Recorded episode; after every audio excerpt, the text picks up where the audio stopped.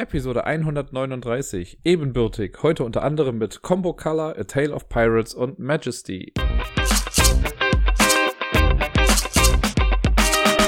Einen wunderschönen guten Montag wünsche ich euch. Hier ist wieder der Dirk vom Ablagestapel mit der neuesten Folge. Und äh, für mich ist es schon ein bisschen später. Wir haben jetzt schon 19 Uhr. Das heißt, wenn ihr die Folge hört, wird es noch etwas später sein. Ich äh, hatte heute einen etwas volleren Tag, deswegen komme ich erst jetzt dazu. Und ich muss gestehen, ich bin vielleicht auch ein kleines bisschen müde. Sollte es sich also während der Aufnahme einmal so anhören, als würde ich gähnen, während ich spreche, dann ist es genau das. Ja. Äh, aber ich lasse es mir natürlich nicht nehmen, über die Spiele zu sprechen, die ich letzte Woche so gespielt habe. Das waren dann jetzt auch wieder einige, nicht so viele wie in der Folge davor, aber da musste ich auch quasi sechs Wochen aufarbeiten.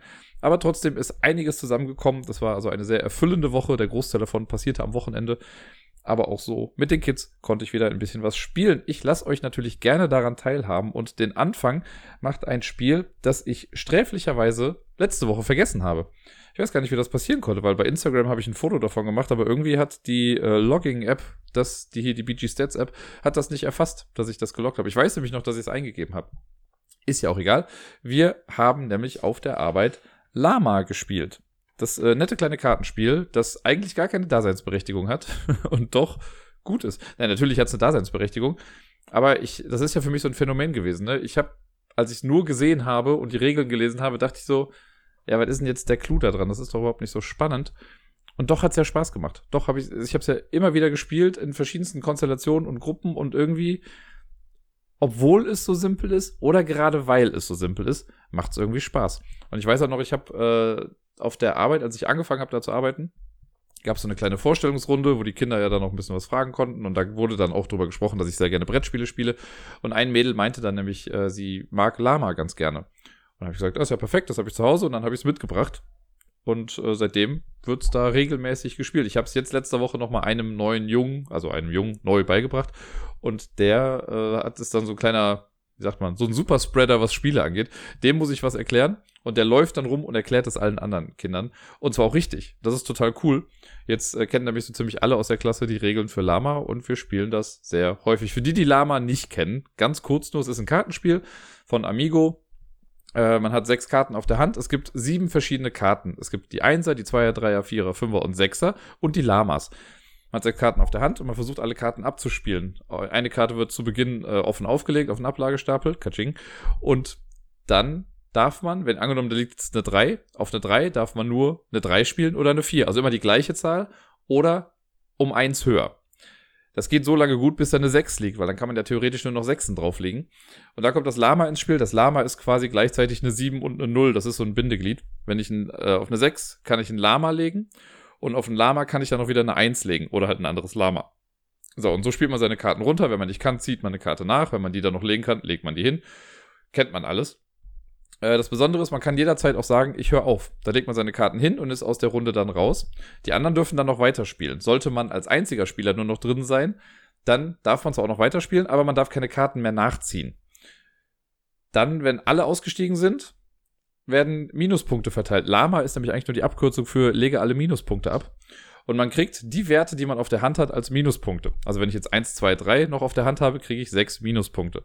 Wenn ich allerdings 1, 1, 2 auf der Hand habe, bekomme ich nur 3 Minuspunkte und nicht 4. Denn egal wie viele ich von einer Zahl habe, lediglich also den Wert bekommt man lediglich nur einmal. Das heißt, ich kann auch eine ganze Hand voller Sechser haben und aufhören, bekomme dafür dann nur sechs Punkte. Hat aber jemand 1, 2, 3, 4, 5, 6, kriegt der 15 Minuspunkte. Nein, gar nicht mal 21 Minuspunkte sind es dann.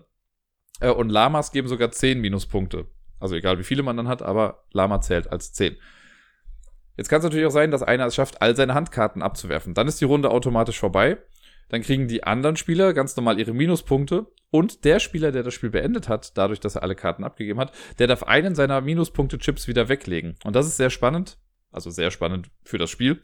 Denn es gibt zwei Arten von Punktechips. Es gibt die Einer-Chips, das sind die weißen, und es gibt die Zehner-Chips, das sind die schwarzen. Die kann man auch jederzeit umtauschen. Und wenn ich jetzt zum Beispiel elf Minuspunkte gerade schon vor mir habe und ich beende eine Runde, nämlich alle Karten wegspiele, dann kann ich den Zehner-Chip weggeben und habe auf einmal nur noch äh, einen Minuspunkt. Also man ist nicht dazu gezwungen, die in einer Schritten wegzugeben, sondern wenn ich einen Zehner-Chip habe, kann ich den auch weggeben. dann spielt man so viele Runden, bis ein Spieler 40, oder mindestens ein Spieler 40 Minuspunkte oder mehr gesammelt hat. Der Spieler hat dann quasi verloren und der Spieler, der die wenigsten Minuspunkte hat, der gewinnt dann das Ganze. Echt simpel. Ich sage immer, es ist einfacher als Uno eigentlich, weil bei Uno gibt es mehr Karten, die man auf eine Karte spielen kann. Hier gibt es quasi auf jede Karte nur zwei Sachen. Jetzt könnte man arguen, dass es bei Uno ja ähnlich ist, aber es gibt ja noch nicht mal sowas wie einen Joker oder einen Buben zum Wünschen oder was weiß ich nicht was. Ähm, Lama ist echt simpel. Kommt dieses Jahr oder ist sogar schon draußen in so einer Jubiläumsedition raus. Nicht unbedingt für Lama, aber weil Amigo, glaube ich, ein Jubiläum hat. Und äh, da gibt es auch nochmal so ein paar Sonderkarten mit dabei. Weiß ich jetzt nicht, ob man das zwingend braucht, aber falls sich jemand das Spiel neu holt, kann er sich dann auch quasi auch direkt diese Jubiläumsedition kaufen. Mit Lama, und es ist echt komisch, dass ich das einfach so sagen kann, aber mit Lama kann man irgendwie nicht viel falsch machen. Es ist ein gutes Spiel ich mag das ja total gerne auf der Arbeit, also wenn ich neu dann irgendwo bin, einmal so durch die Klassen auch zu gehen oder durch die verschiedensten Themenräume, um zu gucken, was da so für Spiele denn vorzufinden sind. Und in der Schule, an der ich jetzt bin, ist das halt total cool, weil die in den Ferien irgendwie auch Spieleräume eingerichtet hatten. Die haben nochmal eine große Spielespende bekommen.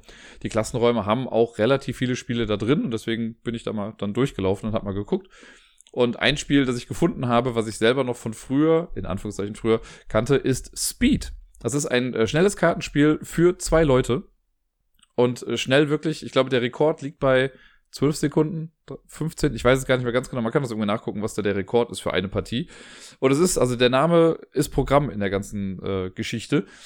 Es gibt 60 Karten, die werden gemischt, jeder Spieler kriegt 30 quasi als Stapel vor sich hin, man zieht drei Karten und wer zuerst all seine Karten los wird, der gewinnt. Äh, zu Beginn werden auch noch zwei Karten aufgedeckt, als jeweils zwei Ablagestapel. Und auf den Karten drauf sind quasi Sachen in drei oder mit drei verschiedenen Kategorien oder Attributen, sagen wir mal so. Und zwar gibt es, glaube ich, fünf verschiedene Symbole. Gibt es irgendwie einen, einen Drachen, einen Stern, ein Haus, eine Flagge und noch irgendwas. Ich weiß nicht mehr, was es war. Dann gibt es fünf verschiedene Farben und es gibt fünf verschiedene Anzahl. Also es kann ein Symbol drauf sein, zwei, drei, vier oder fünf. Und in all diesen Konstellationen, also könnte das gelbe Haus dreimal drauf sein oder die roten Flaggen viermal, dafür dann der schwarze Diamant einmal, ich weiß nicht, also ne, das alles, hat man auf den Karten. Und dann werden zwei Karten aufgedeckt. Die Spieler nehmen drei Karten auf die Hand, dürfen sie sich, glaube ich, dann noch nicht genau angucken. Und dann äh, sagt man los und dann guckt man sich halt die Karten an und man versucht einfach schnellstmöglich all seine Karten wegzufriemeln. Und zwar darf man auf eine Karte, die da liegt, nur etwas legen, das entweder die gleiche Anzahl hat oder die gleiche Farbe oder das gleiche Symbol. Da man zwei Ablagestapel hat und drei Karten immer auf der Hand, gibt es in der Regel immer was, was man ablegen kann. Wenn ich eine Karte gespielt habe, kann ich entscheiden jetzt, ob ich direkt die nächste Karte spielen will oder ob ich erstmal eine Karte nachziehe. Man darf nie mehr als drei Karten auf der Hand haben. Ähm, ja, und das spielt man halt so schnell wie möglich runter. Und das war's im Prinzip. Wer dann zuerst seine Karten weg hat, der hat gewonnen. So muss man sagen, als ich es gegen die Kinder gespielt habe, hatte ich also es war klar, dass ich irgendwie gewinne, weil die Kinder das so schnell noch nicht schalten konnten. Gerade die Sache mit der Anzahl ist schwierig für die gewesen. Farbe war nicht so das Problem und das Symbol auch nicht, aber bei der Zahl hatten sie irgendwie Probleme. Aber die haben schon verstanden, worum es geht. Aber da bin ich vielleicht einfach ein bisschen geschulter in dem Blick, so schnell die Sachen zu erkennen, was wo irgendwie hinkommt. Das ist jetzt nicht wirklich was mit einer Memory-Komponente, sondern ja wirklich einfach Geschwindigkeit und das schnellere Umsetzen von dem, was man da gerade sieht ich mag das ja. Das ist auch wirklich kein Spiel des Jahres, Favorit, sonst irgendwie was und äh, ein Spiel, das gerne mal in Vergessenheit gerät. Aber ich mag's. Ich stehe ja sowieso auf Spiele, wo es auch ein bisschen auf äh, Schnelligkeit ankommt. Und das ist so ein Schnelligkeitsspiel, fast schon in Reinform, würde ich sagen. Wo nicht viel Schnickschnack ist. Das ist auch echt so eine ganz kleine Schachtel. Da sind auch nur die Karten drin. Ja, und glaube ich die Anleitung noch. Und das war's dann. Dafür mag ich Speed ganz gern. Letzte Woche habe ich ja schon davon berichtet, deswegen mache ich es jetzt auch relativ kurz. Mit den Kindern habe ich auch wieder ein paar Runden Concept Kids Animals gespielt, also die Kinderversion von Concept, wo es darum geht, dass die Kinder einem als Erwachsener dann Tiere erklären. Wobei wir das schon lange nicht mehr so spielen. Die Kinder spielen das auch ganz gerne einfach mit sich selbst. Äh, es ist oft so, dass ich mich einmal hinsetze und mitspiele. Dann erklären die Kinder mir zwölf Tiere und wir sagen so, okay, das war jetzt die Runde. Und dann wollen die Kinder aber in der Regel noch weiterspielen. Und dann setzt sich halt ein Kind auf meinen Platz. Ein Kind, das vorzugsweise davor die Runde auch mit erklärt hat darf sich dann quasi auf meinen Platz setzen und diesem Kind werden dann Sachen erklärt. Und es ist echt schön, was da für Gespräche entstehen an dem Tisch. Und wie sie sich Gedanken darüber machen, welches Tier jetzt was hat. Manchmal kommen sie dann auch nochmal mit einer Karte an, wenn sie nicht genau wissen, was das für ein Tier war. Und so, ja, lebt das bei Tag, lebt das bei Nacht? Als hätte ich da irgendeine Ahnung von. Manchmal muss ich da noch nachgucken, aber ich will natürlich die Fragen auch nicht unbeantwortet lassen. Deswegen sage ich dann immer, ja, okay, ich gucke mal schnell nach. wenn es was ist, was ich jetzt nicht weiß. Und dann sind sie zufrieden und spielen dann weiter. Es ist wirklich ein Dauerbrenner. Ich habe es ja gesagt, seit zwei, drei Wochen habe ich das, glaube ich, jetzt in der Klasse, wenn nicht sogar vier. Und es ist mindestens von einer Kindergruppe ausgeliehen am Tag. Damit kommen wir zu einem für mich neuen Spiel, das ich auf der Arbeit entdeckt habe. Mein Kollege aus der Parallelklasse, der hatte das bei sich und wusste auch selber nicht genau, wie das so funktioniert. Und dann habe ich gesagt, okay, gib mal her, ich gucke mir das mal an. Und äh, it turns out, es ist echt ein cooles, kleines, schnelles Spiel, das, glaube ich, auch ein bisschen komplexer werden kann. Aber ich habe bisher nur die einfachen Varianten gespielt. Es handelt sich um Combo Color. Das ist ein ja, Ausmalspiel, könnte man sagen. Kein Roll and Write oder so oder kein Flip and Fill. Es ist nur ein Fill-Spiel. Es gibt auch keinen Würfel, kein gar nichts. Und ich muss sagen, das hat mich ein bisschen angefixt. Ich finde das total gut. Also gerade auch für die Kinder ist das klasse. Und ich überlege wirklich, ob ich mir das nicht selbst für mich noch hole. Ähm, Weil es eben so simpel ist und so cool. In Combo Color haben wir nämlich folgendes. Es gibt einen Spielplan in der Mitte. Das ist eine Folie, die sind alle doppelseitig bedruckt. Da gibt es, glaube ich, 20 Stück von oder so in verschiedenen äh, Kategorien oder Leveln, wie sie es da sagen. Da gibt es, glaube ich, drei, wenn nicht sogar vier verschiedene Schwierigkeitsstufen.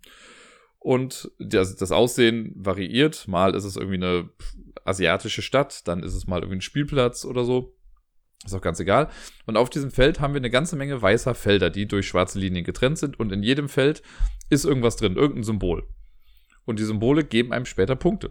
Das Ganze, ich habe ja gesagt, das ist ein, ein Fill-Spiel. Jeder Spieler bekommt einen, so eine Art Folienstift. Äh, jedem Spieler wird eine Ecke zugewiesen. Da gibt es dann so eine kleine Figur, die man in seiner Farbe ausmalt.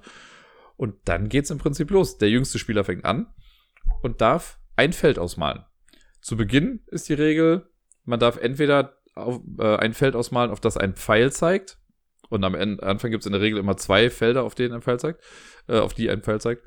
Und anschließend daran kann man sich aussuchen, ob man entweder in einem Feld anfängt, auf das ein Pfeil zeigt, oder ob man angrenzend zu einem schon ausgemalten Feld was anmalt. Und so ist man einfach reihum dran, malt Feld für Feld aus. Und wenn alle Felder voll sind, ist das Spiel vorbei und man rechnet die Punkte zusammen. In der einfachsten Variante bei Level 1 ist das wirklich simpel. Es gibt, zum Beispiel, ich habe heute noch eins gespielt, da gab es Orangen, Wassertropfen und Hufeisen oder Harfen oder was auch immer das war. Und äh, für jedes Feld, also wenn man eine Orange ausgemalt hat oder ein Feld mit Orangen, hat man so viele Punkte bekommen, wie Orangen in dem Feld sind. In manchen Feldern sind auch zwei Orangen. Das kriegen die Kinder mittlerweile schon ganz gut hin, um zu sagen, ah, ich male nicht dieses Feld aus, weil nach mir ist ja Herr Roos dran. Und dann kriegt er die zwei Orangen. Deswegen male ich lieber das andere Feld aus. Das gibt mir die gleichen Punkte, aber Herr Roos kommt nicht an die doppelte Punktzahl dran. Schon mal sehr clever. Also das sind so die simpelsten Sachen, die gibt's in jedem Level quasi auch. Und mit den Wassertropfen und Hufeisen ist es so, da gibt's auch Felder, wo ganz normal entweder ein Wassertropfen oder ein Hufeisen drin ist, manchmal auch zwei von einer Art. Und da sind die Punkte so, dass es am Ende die Wassertropfen mal die Hufeisen als Punkte gibt. Das heißt, ich hatte das nämlich mit einem Kind, das hat dann gesagt, ha, guck mal, ich habe fünf Hufeisen, aber keinen Wassertropfen. Deswegen hat es dafür keine Punkte bekommen. Und so muss man halt irgendwie gucken, auf was man jetzt gehen möchte. Heute im Spiel fand ich es ganz interessant. Ich habe halt versucht, eigentlich den Multiplikator hochzutreiben. Ich hatte dann irgendwie wirklich vier Hufeisen, hab's aber nur geschafft, einen Wassertropfen zu bekommen, weil die Kinder mir das wirklich alle weggenommen haben. Äh, und ich hatte dann nicht so viele Orangen. Hab, glaube ich, dann insgesamt acht Punkte oder so gehabt. Und äh, ein Junge hat die Sache komplett außer Acht gelassen. Der hat sich gar nicht um diese Wassertropfen und Hufeisen gekümmert. Der ist komplett auf Orange gegangen und hat am Ende gewonnen. Mit, ich glaube, 13 Punkten war es dann. Und das ist im Level 1. Ab Level 2, 3 und ich glaube, es war dann auch noch 4, kommen halt noch immer Sachen dazu. In Level 2 gibt's dann so Felder, so Schatzkisten, das sind Felder, die man nicht ausmalen kann, aber am Ende des Spiels kriegt man für jedes Feld, das an so eine Schatzkiste angrenzt, das man ausgemalt hat, dann auch nochmal einen Punkt. Dann gibt es später noch Verbindungen. Wenn man bestimmte Felder miteinander verbindet, gibt es dafür nochmal Punkte. Es gibt Felder mit Minuspunkten, da sind dann so Schwerter drin und wenn man das ausmalt, verliert man einen Punkt. Dann gibt es Gebiete mit Mehrheiten. Also es wird wirklich ein bisschen komplexer und so für die Kinder, ich habe denen jetzt gesagt, ne, diese Woche, also letzte Woche spielen wir mal nur Level 1 Sachen, damit wir das Spiel ein bisschen verstehen.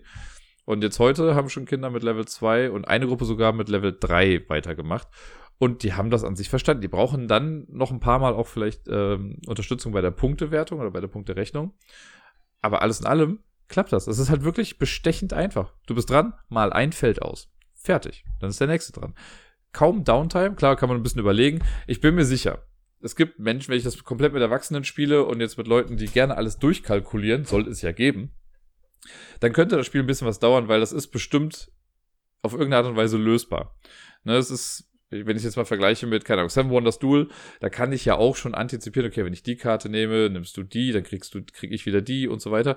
Das kann man da halt auch machen. Ne? Da das am Anfang nur zwei Wege gibt, kann ich halt sagen, ja gut, wenn ich jetzt dieses Feld ausmale, wirst du sehr wahrscheinlich das Feld nehmen, dann komme ich an das Feld ran, aber das Feld nimmst du wahrscheinlich nicht, weil mir das mehr Punkte gibt.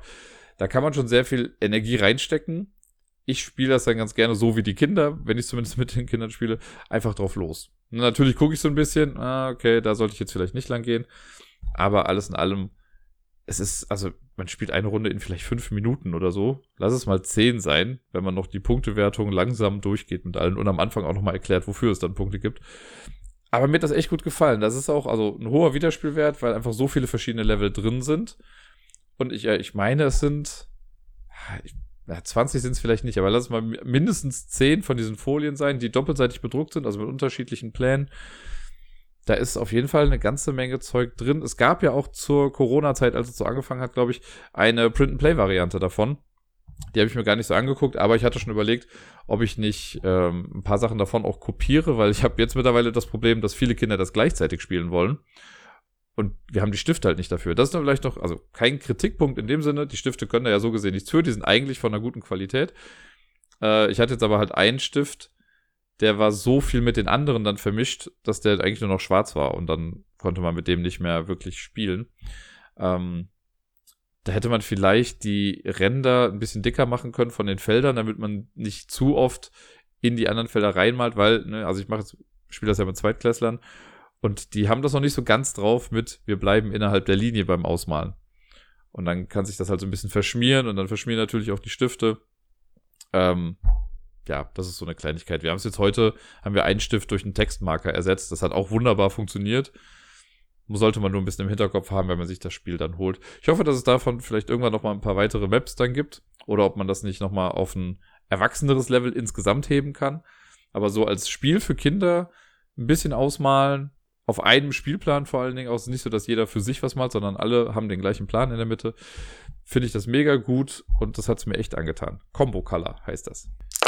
Letzte Woche habe ich ja nicht nur über Wolkenbruch berichtet, sondern auch ein Gewinnspiel dazu gestartet. Der Gewinner oder die Gewinnerin oder alles dazwischen wird später bekannt gegeben. Ich habe es am Wochenende jetzt auch nochmal kurz solo gespielt und habe mich dann einmal an das Level 9 herangewagt. In den Regeln steht ja, dass Level 9 und 10 sich eher dann an Solospieler richten äh, weil das schon ein bisschen knackiger ist. Kann ich bestätigen. Meine Fresse war das eine harte Sache. Es spielt sich ja komplett gleich wie das andere auch, also wie, wie die anderen Level, aber es kommen viel schneller Karten, also werden immer Karten nachgezogen, weil dieses Wolkenbruch oder die Wolkenbruchanzeige startet schon bei einer 2 und geht dann bis zur 4 hoch oder so, ich weiß schon gar nicht mehr, aber es muss schon sehr, sehr viel perfekt laufen, damit das dann funktioniert. Ich habe in keinster Weise optimal gespielt. Ich habe, glaube ich, zwei, ich will immer sagen, Krankheiten geheilt. Also ist auch kein Geheimnis. Letztens hat die ähm, Designerin davon auf Instagram irgendwo auch drunter geschrieben, dass das halt, es ist halt deren Versuch, die Essenz von Pandemie ein bisschen runterzuschrauben und ein Kartenspiel rauszumachen. Und deswegen komme ich immer, wenn ich darüber spreche, sage ich, ja, okay, ich habe diese Krankheit geheilt. Ach nee, ich habe diese Flamme geschützt. So heißt es ja. Und da hatte ich irgendwie zwei Flammen, habe ich relativ schnell geschützt und dann bin ich auf keinen grünen Zweig mehr gekommen. Es ging nur noch drunter und drüber. Ähm, das löst schon ein paar coole Emotionen aus dem Spiel. Ich mag das wirklich, wirklich gerne und ich freue mich wirklich sehr, dass ich äh, später eine Version davon noch verleihen, also verleihen, verlosen darf. Und ich hoffe mal, vielleicht schaffe ich es dann sogar, das morgen schon zur Post zu bringen. Dann äh, geht das Ganze im besten Fall ein bisschen flotter als mit dem letzten Gewinnspiel. Aber Wolkenbruch kann ich nach wie vor weiterempfehlen. Und das wird mit Sicherheit hier auch noch ein paar Mal mehr Erwähnung finden. Am Samstag war der liebe Deni zu Besuch und wir haben einen kleinen Spieletag eingelegt. Also wir waren noch mal kurz unterwegs, aber hauptsächlich haben wir gespielt. Und das erste Spiel, das wir gespielt haben, war Infinity Gauntlet, das Love Letter Spiel aus dem Marvel-Universum. Das hat der Krimi-Master ja hier gelassen für den Wookie, der sich das noch nicht abgeholt hat. Ich kann ja auch nichts dafür. Und ja, ich habe es mit Deni auch mal gespielt, weil ich weiß auch, dass Deni halt ein großer, großer Marvel-Freund ist. Und er hatte noch wir hatten noch irgendwie über Love Letter, glaube ich, kurz gesprochen oder so. Und auf jeden Fall hatte ich es dann liegen, habe ich gesagt, komm, wir spielen mal schnell eine Runde. Und er ist auch zu dem gleichen Ergebnis gekommen. Er mag's und es funktioniert echt gut und es ist eine coole Variante. Finde ich auch. Es macht einfach Spaß. Ich würde jetzt ganz gerne irgendwann mal auf der Heldenseite spielen. Ich habe jetzt schon wieder als Thanos gespielt. Äh, ich glaube nicht, dass das jetzt der Riesenunterschied ist. Aber einfach mal, um beide Seiten kennengelernt zu haben, wäre es doch irgendwie äh, ganz nett. Ich kann es auf jeden Fall sehr empfehlen. Mir macht es mehr Spaß als das normale Love Letter. Und mir macht das normale Love Letter schon eine ganze Menge Spaß. Wir kommen zu einem weiteren Spiel von Dachshund Games. Dachshund Games, das ist der Verlag, der auch Wolkenbruch rausgebracht hat. Und die haben ein paar Wochen vor dem Release von Wolkenbruch ein kleineres Spiel rausgebracht mit dem Namen Nachtschwärmer. Das ist so ein kleines, feines, ich sag mal Kneipenspiel dass die äh, ja in einer kleinen Auflage gedruckt haben und ich habe das gesehen, habe dann direkt mitgemacht. Ich habe mir so eine Limited Edition direkt gebackt. Das Spiel selber ist relativ klein vom Format her, aber in der Packung war da noch ein Poster drin und ein Flaschenöffner und Sticker und hasse nicht gesehen. Äh, ich dachte mir, ne, ich sage ja immer Kölner Verlag, die unterstütze ich liebend gerne. Deswegen habe ich das da dann auch gemacht.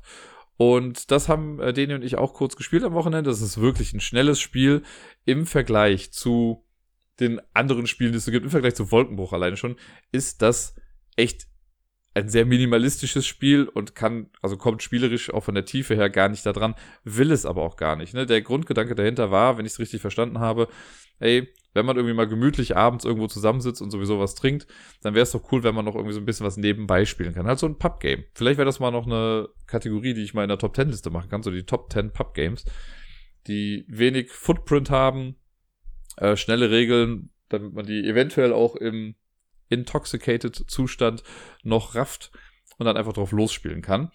Ja, und wir haben es jetzt gespielt. Ich hatte mir die Regeln vorher schon mal durchgelesen. Es ist wirklich sehr, sehr simpel. Äh, das Besondere aber ist noch, das ganze Spiel ist theoretisch auch, oder ist quasi auf Bierdeckeln gedruckt. Das Einzige, was kein Bierdeckel ist, ist der Würfel, der mit drin ist und die Anleitung. Die ist Papier. Also die Bierdeckel sind auf Papier, aber ihr wisst schon, was ich meine. Also das ist ein Würfel und Bierdeckel. Jeder Spieler bekommt einen dieser Bierdeckel äh, und es gibt welche, da sind auf der einen Seite Sonnen drauf und auf der anderen Seite ist ein Nachtschwärmer drauf, eine Motte im Prinzip. Und man spielt das Ganze einfach auf dem Tisch, also es gibt kein Spielbrett, sondern die, äh, die Spielfläche ist durch den Tisch quasi vorgegeben. Jeder legt seine Motte an seine Tischkante, an der er gerade sitzt. Und zwischen alle Spieler kommt eine dieser Motten, Bierdeckelkarten, umgedreht mit der Sonnenseite nach oben, so dass es für alle in etwa gleich weit weg ist. Dann wird jedem Spieler so eine Zahl zugewiesen. Also auf der Sonnenkarte sind 1, 2, 3, 4, 5, 6 drauf mit Würfelaugen. Und so kann dann auf jeden Spieler eins zeigen. Ja, und man versucht eigentlich nur, seine Motte als erstes zur Sonne zu bringen. Quasi ein Rennspiel. Und das Coole ist, das funktioniert mit einer relativ einfachen Sache. Und zwar gibt's noch eine Flugscheibe. Und die liegt erstmal daneben. Wenn ich jetzt dran bin, muss ich erstmal eine Ansage machen. Ich werde halt immer im Zug den sechsseitigen Würfel werfen und ich muss vorher ansagen, welche Zahl ich würfeln werde. So, ich sage zum Beispiel drei. So, dann würfel ich und dann können zwei Sachen passieren. Entweder ich habe die falsche Zahl angesagt oder die richtige Zahl. Wenn ich die falsche Zahl angesagt habe, dann bei einer äh, 1, 2, 3 oder 4 gehe ich einfach einen Einer, einen Zweier, einen Dreier oder einen Vierer Schritt, je nachdem, was ich halt gewürfelt habe. Und so äh, das Laufen heißt, es gibt diese Flugscheibe, die legt man dann mit der jeweilig passenden Entfernung an seine Motte an, da sind so schwarze Linien dran. Und dann halte ich die Flugscheibe fest und ich rotiere meine Motte quasi am Rand, wie so ein Zahnrad, könnte man sagen, entlang der Flugscheibe, bis die Anzahl Schritte quasi gemacht wurde. Also bei der 1 ist das halt nur ein so ein kleiner Dötsch nach rechts. Wenn ich jetzt eine 4 habe, komme ich halt schon so ein Viertel um die Scheibe rum. Und dann liegt meine Scheibe halt woanders auf dem Tisch, die Flugscheibe kommt wieder weg und der nächste Spieler ist dran. Und so bewegt man sich halt vor immer in so Kreisbewegungen quasi, was auch ganz nett gemacht ist, weil, naja, Motten fliegen jetzt ja auch nicht nur geradewegs aufs Licht zu, sondern umkreisen das ja ganz gerne auch mal so ein bisschen. Und dann ist der nächste Spieler dran und so weiter und so fort. Jetzt ist es natürlich pures Würfelglück, weil wenn ich eine 4 würfle, komme ich viel weiter als einer, der immer nur Einsen würfelt. Äh, es gibt aber noch zwei Sonderfälle. Und zwar, wenn ich falsch angesagt habe und ich habe eine 5 gewürfelt, dann muss ich zum Beispiel aussetzen. Und wenn ich eine 6 gewürfelt habe, dann Jetzt muss ich kurz überlegen. Ich glaube, dann würfel ich nochmal und die Person ist dann direkt dran. Ich weiß schon gar nicht mehr ganz genau. Irgendwas passiert dann bei einer 6. Tut mir leid. Irgendwas ist da noch. Auf jeden Fall kann es ja auch sein, dass ich die Zahl richtig ansage. Wenn ich zum Beispiel jetzt 2 sage und ich würfel eine 2, dann darf ich bei der 1, 2, 3 oder 4, ne, also wenn ich die richtig angesagt habe, darf ich die doppelte Anzahl gehen. Also ich kann zwei Einer-Schritte machen, zwei Zwei-Schritte, zwei Dreier-Schritte oder zwei Vierer-Schritte. Die müssen auch nicht komplett hintereinander gemacht werden, sondern ich kann ähm, einen Vierer-Schritt machen, und dann lege ich die Flugscheibe um an eine andere schwarze Linie auf der Motte und mache dann nochmal einen Vierer-Schritt. Wenn ich eine 5 richtig ansage, bin ich direkt nochmal dran. Dann darf ich irgendwie, glaube ich, ein paar Schritte gehen und bin nochmal dran. Und bei einer 6 muss ein Spieler, den ich auswürfle, seine Motte wieder zurück an den Start legen. Ein bisschen gemein, Aber hey. Und das macht man so lange, wie eben schon gesagt, bis einer seine Motte in die Mitte gebracht hat. Es ist wirklich, es wird keine Preise gewinnen. Aber es ist, im Prinzip ist es ein Microgame. Da sind, warte mal, ich habe es hier gerade quasi liegen. Was genau ist da drin? Steht das hier? Also ein schnelles Würfelspiel für zwei bis sechs Spieler. Äh, jetzt steht hier hinten gerade nicht drauf. Ah doch, das sind acht Bierdeckel, ein Würfel und eine Anleitung. Wenn das mal nicht wenig Material ist, dann weiß ich auch nicht. Es kommt in einer schicken kleinen Packung daher, das heißt, das könnte man locker immer im Rucksack dabei haben oder in der Tasche oder sonst was. Ähm, steht hier künstlerisch, spielerisch und praktisch, handgefertigt mit Liebe in Deutschland. Könnte ich so unterschreiben. Ist ein cooles Spiel, wirklich für zwischendurch. Es wird jetzt kein abendfüllendes Game sein, aber so als Absacker oder als Spiel für zwischendurch ist das echt ganz nett gemacht ich muss ja immer so ein bisschen grinsen, wenn ich im Podcast über sehr, in Anführungszeichen, banale Spiele spreche. Aber ich habe am Wochenende mit Deni auch eine Partie Memory gespielt. Ich habe mir irgendwann mal ein Memory-Spiel gekauft mit Tierbabys, weil ich dachte, das kann man vielleicht für Lampalooza irgendwann mal benutzen. Haben wir jetzt seitdem noch nicht gemacht. Ich habe Memory ein bisschen anders umgesetzt. Aber das Memory war halt hier und Deni hat es im Regal gesehen und meinte, wir spielen jetzt Memory. Haben wir gemacht. Ich habe gewonnen. Tada. Wir haben es auch im normalen Modus gespielt. Ne? Also wenn man dran ist, deckt man zwei Karten auf. Und äh, alle dürfen sich das angucken und dann wird wieder zugedeckt. Wenn es ein Pärchen war, kriegt derjenige das und ist nochmal dran. Wer dann am Ende die meisten Pärchen hat, der hat dann gewonnen. Für, falls irgendjemand mal noch nie Memory gespielt hat. Aber, was ich ja ganz gerne auch spiele, ist Klatsch-Memory. Das habe ich auf der Arbeit irgendwann mal gelernt. Und zwar deckt man, wenn man dran ist, auch zwei Sachen auf, aber man deckt nur eins wieder zu. Und das macht dann jeder Spieler so, dass dann nach und nach immer Sachen aufgedeckt bleiben. Und wenn ich jetzt was aufdecke, also man deckt auch die beiden Sachen, die man aufdecken möchte, nacheinander auf.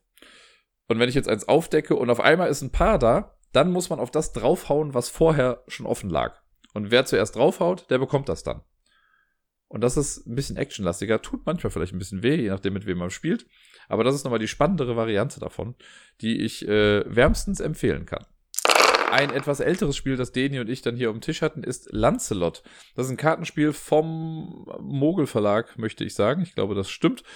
Und ja, das war mir vorher noch nie wirklich ein Begriff. Ich habe das irgendwo mal, glaube ich, beim Dice Tower oder so haben die das mal kurz erwähnt, aber das war so ein Ah, Lancelot und dann habe ich es auch schon wieder vergessen. Und jetzt äh, habe ich es aber hier lustigerweise und wir haben eine Runde davon gespielt. Das ist, glaube ich, für zwei bis fünf oder sechs Spieler. Zu zweit ist es jetzt ganz okay, aber ich glaube, ein bisschen mehr Spaß macht es, wenn man mit mehr Leuten spielt. Das Grundprinzip bleibt aber das gleiche. Und zwar geht es darum, einen Ritter zusammenzubauen, der möglichst stark im Turnier ist. Und jeder Spieler, also es gibt ein Kartendeck mit äh, allen möglichen Teilen. Also jeder Ritter besteht aus einem Helm, einem Körper, Füßen, einem Schild und einer Lanze. Und die haben auf der Rückseite, sieht man auch, was was ist. Es wird aber am Anfang quasi alles wild zusammengemischt. Und jeder Spieler, also man soll die Karten dann in der Mitte ausbreiten und jeder Spieler nimmt sich verdeckt quasi alles, was er braucht, um sich einen Ritter zusammenzubauen. Wenn das dann gemacht wurde, dann werden alle Karten wieder zusammengeschoben. Die sind dann wild durcheinander, das ist egal, die werden nochmal gemischt. Und dann kommen die als Nachziehstapel in die Mitte. Außerdem bekommt jeder Spieler eine Pferdekarte. Davon gibt es sechs Stück. Und die geben nochmal so ein paar Sondersachen mit rein. Wenn jeder Karte einer, äh, wenn jede Karte, wenn jeder Spieler eine Pferdekarte hat, dann werden die schon mal aufgedeckt. Und jeder Spieler darf sich ein Rüstungsteil von sich angucken. Also eine seiner fünf Karten, die er jetzt verdeckt vor sich liegen hat, darf er sich ansehen. Damit er schon mal so ein bisschen was weiß. Und dann ist der Spielablauf eigentlich sehr straightforward. Wenn ich am Zug bin, kann ich entweder äh, eine verdeckte Karte ziehen und dann entscheiden, was ich damit mache. Entweder tausche ich dann eins meiner Rüstungsteile gegen diese Karte aus das heißt, ne, ich gucke, sehe, oh, ist gar nicht so schlecht. Ich tausche das mal gegen den Helm zum Beispiel. Also es muss dann auch Helm gegen Helm sein. Und dann kommt die alte Karte auf den Ablagestapel. Im Normalfall ist es dann oft auch so, dass man ja gar nicht weiß, was man dann wegwirft. Und vielleicht hat man auch was schlecht oder was Besseres weggeworfen, weil man dachte, das, was man auf der Hand hat, ist besser. Kann dann passieren. Ich kann aber auch, wenn ich eine Karte gezogen habe, die Aktion da drauf nutzen. Jede oder die meisten Karten haben eine Aktion drauf. Das muss man nicht machen. Ich kann die Karte auch einfach so weglegen. Aber die Aktionen, die es so gibt, sind sowas wie, guck dir eine eigene Karte an, guck dir zwei eigene Karten an, guck dir eine Karte vom Gegner an, äh, tausch eine Karte aus oder guck dir eine Karte an und tausch sie dann mit dem Gegner aus, tausch die Pferdekarte aus. Äh, ich glaube sogar, das war es im Großen und Ganzen. Also man kann so ein bisschen die Karten manipulieren. Und dann ist der nächste Spieler dran. Man darf auch die oberste Karte vom Ablagestapel nehmen. Dann darf man aber nicht die Aktion machen, sondern darf das nur austauschen gegen ein eigenes Rüstungsstück. Und ab der zweiten Runde kann man auch sagen, man steigt aus. Dann legt man sein Pferd vor seinen Ritter. Und das heißt, alle anderen Spieler sind noch einmal dran. Und der Spieler, der das Pferd vor sich gelegt hat, der darf nicht mehr in Anführungszeichen angegriffen werden. Das heißt, von dem dürfen nicht mehr Karten weggetauscht werden. Und wenn dann alle noch einmal dran waren, dann decken alle Spieler ihre Ritterkarten auf, zählen die Gesamtstärke zusammen und die ist immer angegeben durch im Prinzip Würfelaugen da drauf, aber es gibt, das geht von 0 bis 5. 5 ist halt so eine goldene Rüstung und 0 ist der nackte Ritter. Und dann rechnet man einfach zusammen, was für eine Gesamtstärke man hat. Die Pferdekarten können gerne auch einen Boni oder einen Malus quasi da drauf geben, also einen Bonus oder einen Malus drauf geben, von plus eins oder minus eins. Oder man kann am Ende dann, wenn alles revealed wurde, noch eine Karte ziehen und gucken, ob man die noch austauschen möchte. Ja, und wer dann die höchste Gesamtstärke hat, der gewinnt. Sollte es dann Unentschieden geben, dann gewinnt derjenige, der den besseren Helm hat. Und ich weiß gar nicht mehr, was genau dann war. Ich glaube, dann ist danach auch trotzdem einfach unentschieden. Oder nee, es gibt so eine Reihenfolge, die komplett durchgegangen wird. Und der Sieger eines Turniers bekommt einen, also es gibt da noch so Karten mit Pokalen drauf und der Sieger bekommt einen Fünfer-Pokal, der zweite bekommt einen dritten, äh, einen Drei-Punkte-Pokal. Sollte es einen dritten Spieler geben, kriegt er noch einen Einer-Pokal, so einen Bronze-Pokal. Und dann wird quasi alles von vorne gemacht. Jeder Spieler kriegt eine neue, also die Pferdekarten werden gemischt, jeder Spieler kriegt eine neue Pferdekarte. Äh, man baut sich wieder einen fremden Ritter quasi zusammen und darf sich eine Karte angucken und man spielt vier Turniere. Und wer nach vier Turnieren die meisten Punkte hat, der hat gewonnen. Wir hatten unentschieden am Ende. Lustigerweise. Also wir haben halt vier Runden gespielt und danach hatten wir beide die komplett gleiche Punktzahl und dann ist man halt auch gemeinsam Sieger. Das Spiel ist ganz okay. Es hat mich in gewissen Teilen an Game of Trains erinnert von äh, Brain Games, was vor drei oder vier Jahren irgendwie rausgekommen ist. Auch so ein kleines Kartenspiel, wo man versuchen muss, eine Reihenfolge vor sich quasi zu ändern. Das sind Karten, die erst absteigend sind und dann muss man die aufsteigend hintauschen. Da kann man halt auch eine Karte ziehen und die austauschen. Und dann liegen Karten in der Mitte, da kann man die Aktion von benutzen. So ähnlich, den ähnlichen Vibe hatte ich quasi durch Lancelot. Wie gesagt, zu zweit war es halt oft so ein, ja, okay, ich spiele eine Karte und tausche deine Karte, okay, du spielst eine Karte, du tauschst die Karte wieder zurück. Das war dann oft ein bisschen dröge, aber es geht halt auch super schnell vorbei. Also wir haben vielleicht das ganze Spiel in 20 Minuten oder so gespielt. Ähm, irgendwann weiß man ja auch komplett, was man hat, aber man kann das halt schlecht einschätzen. Ne? Ich hatte in einer Runde dachte ich, ich wäre eigentlich ganz gut dabei, hatte irgendwie das Schlechteste, was ich hatte, waren Dreier Schuhe und sonst hatte ich alles auf vier und fünf und habe trotzdem damit verloren. Das weiß man halt eben nicht. Ne? Und ich glaube, man müsste vielleicht ein bisschen riskanter spielen und wirklich einfach mal auch mit ein paar Sachen, die ungesehen sind, dann sagen, so, ich höre jetzt auf, ich will jetzt wissen, äh, wie die Runde ausgeht. Und dann werden die anderen ja auch dazu gezwungen, nochmal irgendwie eine schnelle Entscheidung zu treffen. Das Spiel macht nicht viel falsch. Es ist aber jetzt auch keins, über das ich noch großartige Lobeshymnen sprechen werde. Äh, man kann es aber auf jeden Fall spielen. Das ist so ein Spiel, das könnte ich auch wieder mit auf die Arbeit nehmen und das da mit den Kiddies spielen, weil ich glaube, das ist einfach genug für die. Jedes Mal, wenn der Deni zu Besuch ist, möchte er Best Treehouse Ever spielen und das haben wir dann jetzt auch getan. Wir haben zu dritt gespielt. Wir haben nur eine Runde gespielt, wenn mich nicht alles täuscht. Ja, genau, davon haben wir nur eine Runde gespielt. Und das war eine Achterbahnfahrt der Gefühle. Es lief eigentlich ganz gut für mich. Und dann habe ich mich ein bisschen zu früh gefreut am Ende, weil das ist ein Drafting-Spiel für die, die es nicht kennen. Man hat sechs Karten auf der Hand, man baut quasi ein Baumhaus damit und ne, ich nehme mir eine Karte, muss sie dann bauen, die anderen Karten gebe ich an meinen linken Nachbarn weiter. Und die Karten, das sind Räume für so ein cooles Baumhaus in verschiedenen Farben. Und man sammelt dann Mehrheiten und versucht die angrenzend zu bauen. Und wenn eine Farbe schon irgendwie abgeschlossen ist, kann ich nicht irgendwo anders nochmal mit der anfangen. Man muss auch immer auf das Gewicht oder auf die Lagerung des Baumes achten. Das heißt, wenn das, der, das Gewicht des Baumes zu sehr auf der linken Seite liegt, weil ich immer nur links Räume gebaut habe, dann äh, darf ich da nicht mehr bauen, sondern muss erst wieder auf die rechte Seite bauen, damit das wieder so ein bisschen ins Gleichgewicht kommt. Ist schon cool gemacht. Man spielt quasi drei Runden und am Ende jeder Runde äh, werden noch so Game Changer Karten verliehen. Es gibt vier Stück davon zwei, äh, zwei Karten sagen doppelte Punktzahl und zwei Karten sagen gar keine Punktzahl. Es gibt sechs verschiedene Farben und mit diesen Game Changer Karten werden dann die Farben noch manipuliert. Normalerweise gibt jeder Raum in jeder Farbe einen Punkt. Das heißt, wenn ich nichts machen würde, hätte ich sechs Karten oder so da liegen, würde halt sechs Punkte bekommen. Mit den Game Changer Karten kann man aber sagen, okay, die gelben Räume zählen zwei Punkte und die blauen zählen gar nichts. Und damit muss man halt gucken dann, wo man das hinplatziert, damit man selber größtmögliche Punkte bekommt oder höchstmögliche Punkte und die anderen halt nicht so viele. Und wir haben die dritte Runde gespielt. Und dann habe ich, da lag ich eigentlich noch hinten. Und es gibt am Anfang kriegt jeder Spieler eine Bonuskarte, auf der zwei Konstellationen drauf sind, für die man nochmal extra Punkte bekommt. Einmal drei, einmal vier. Also man kann höchstens halt sieben Punkte mit einer Karte machen. Und da habe ich beide von geschafft. Und dann bin ich wieder nach vorne gekommen und war irgendwie, ich weiß gar nicht, ein Punkt oder so, oder sogar zwei Punkte dann vor den anderen. Und dachte so, yay, total cool. Mhm. Und dann habe ich aber vergessen, dass es am Ende halt auch eine Mehrheitenwertung gibt. In jeder Farbe wird geguckt, wer hat die meisten Räume in dieser Farbe. Und da hatte ich nichts. Ich war in allem der Schlechteste quasi. Und dann habe ich alle noch überholt. ein Punkt vor mich. Also Gerda und Deni haben mitgespielt und die waren beide genau ein Punkt vor mir und die haben sich dann den Sieg geteilt.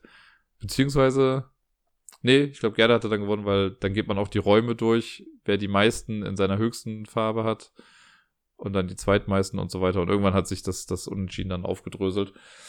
Es ist ein nettes Spiel, wirklich. Also ich habe immer, das ist schon so dieses, wenn Deni kommt sagt, er möchte spielen, denke ich schon immer so, oh, okay, weil wir das halt immer spielen, wenn er da ist. Aber genauso spielen wir auch immer Siam, wenn wir auf der Messe sind oder so. Ist ja schön, dass man so kleine Traditionen hat, die man sich noch ein bisschen beibehält.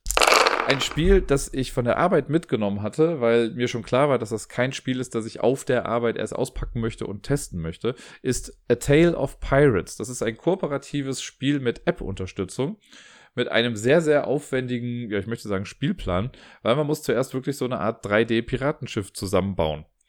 Das äh, braucht ein bisschen Zeit und alleine das hätte ich nicht machen können, wenn Kinder um mich rum gewesen wären. Und ich wollte einfach mal gucken, dass ich das zu Hause mache, dann irgendwie mal Testspiele, um zu gucken, ob das Spiel denn wenigstens gut für die Kinder geeignet ist. Äh, jetzt, wo ich es gespielt habe, kann ich sagen, nein, zumindest nicht für meine Klasse. Nicht, weil das Spiel irgendwie schlecht ist oder so, oder weil das pädagogisch nicht wertvoll ist, wie auch immer, sondern weil es, glaube ich, zu komplex für die ist. A Tale of Pirates äh, ist nämlich quasi ein Spiel, in dem wir in ja, die Haut von Piraten schlüpfen und ein Schiff manövrieren müssen. Und das unter Zeitdruck. Die App ist quasi ein Timer und das Ganze funktioniert auch noch mit Sanduhren. Also Sanduhren sind unsere Figuren, so ähnlich wie in Kitchen Rush oder in Rush MD. Äh, wir sind alle unsere Sachen getimed. Und wir haben, also den und ich, wir haben die ersten zwei Missionen gespielt. Es gibt zehn insgesamt. Das ist eigentlich ganz nett gemacht, so, ich will nicht sagen Legacy-mäßig, aber kampagnenmäßig sind für, sind die ganzen Kapitel in einzelne Tüten verpackt. Das heißt, man muss ja wirklich erst aufreißen und dann die Sachen rausholen, wenn man bei einem Kapitel ist. Ich habe jetzt, weil ich ja eben weiß, dass es von der Arbeit ist, das Spiel und das mit nicht funktionieren würde, wenn ich jetzt sagen würde, okay, jetzt machen wir den Umschlag auf und dann sagen aber Kinder, die eben mitgespielt haben, so, ey, aber wir haben doch gestern die Mission geschafft. Das wird dann ein bisschen schwierig. Deswegen habe ich jetzt einfach mal, fuck the system, alle Tüten aufgemacht, die zwar dann sortiert da reingestellt und so, aber dann ist jetzt auf jeden Fall schon mal alles da.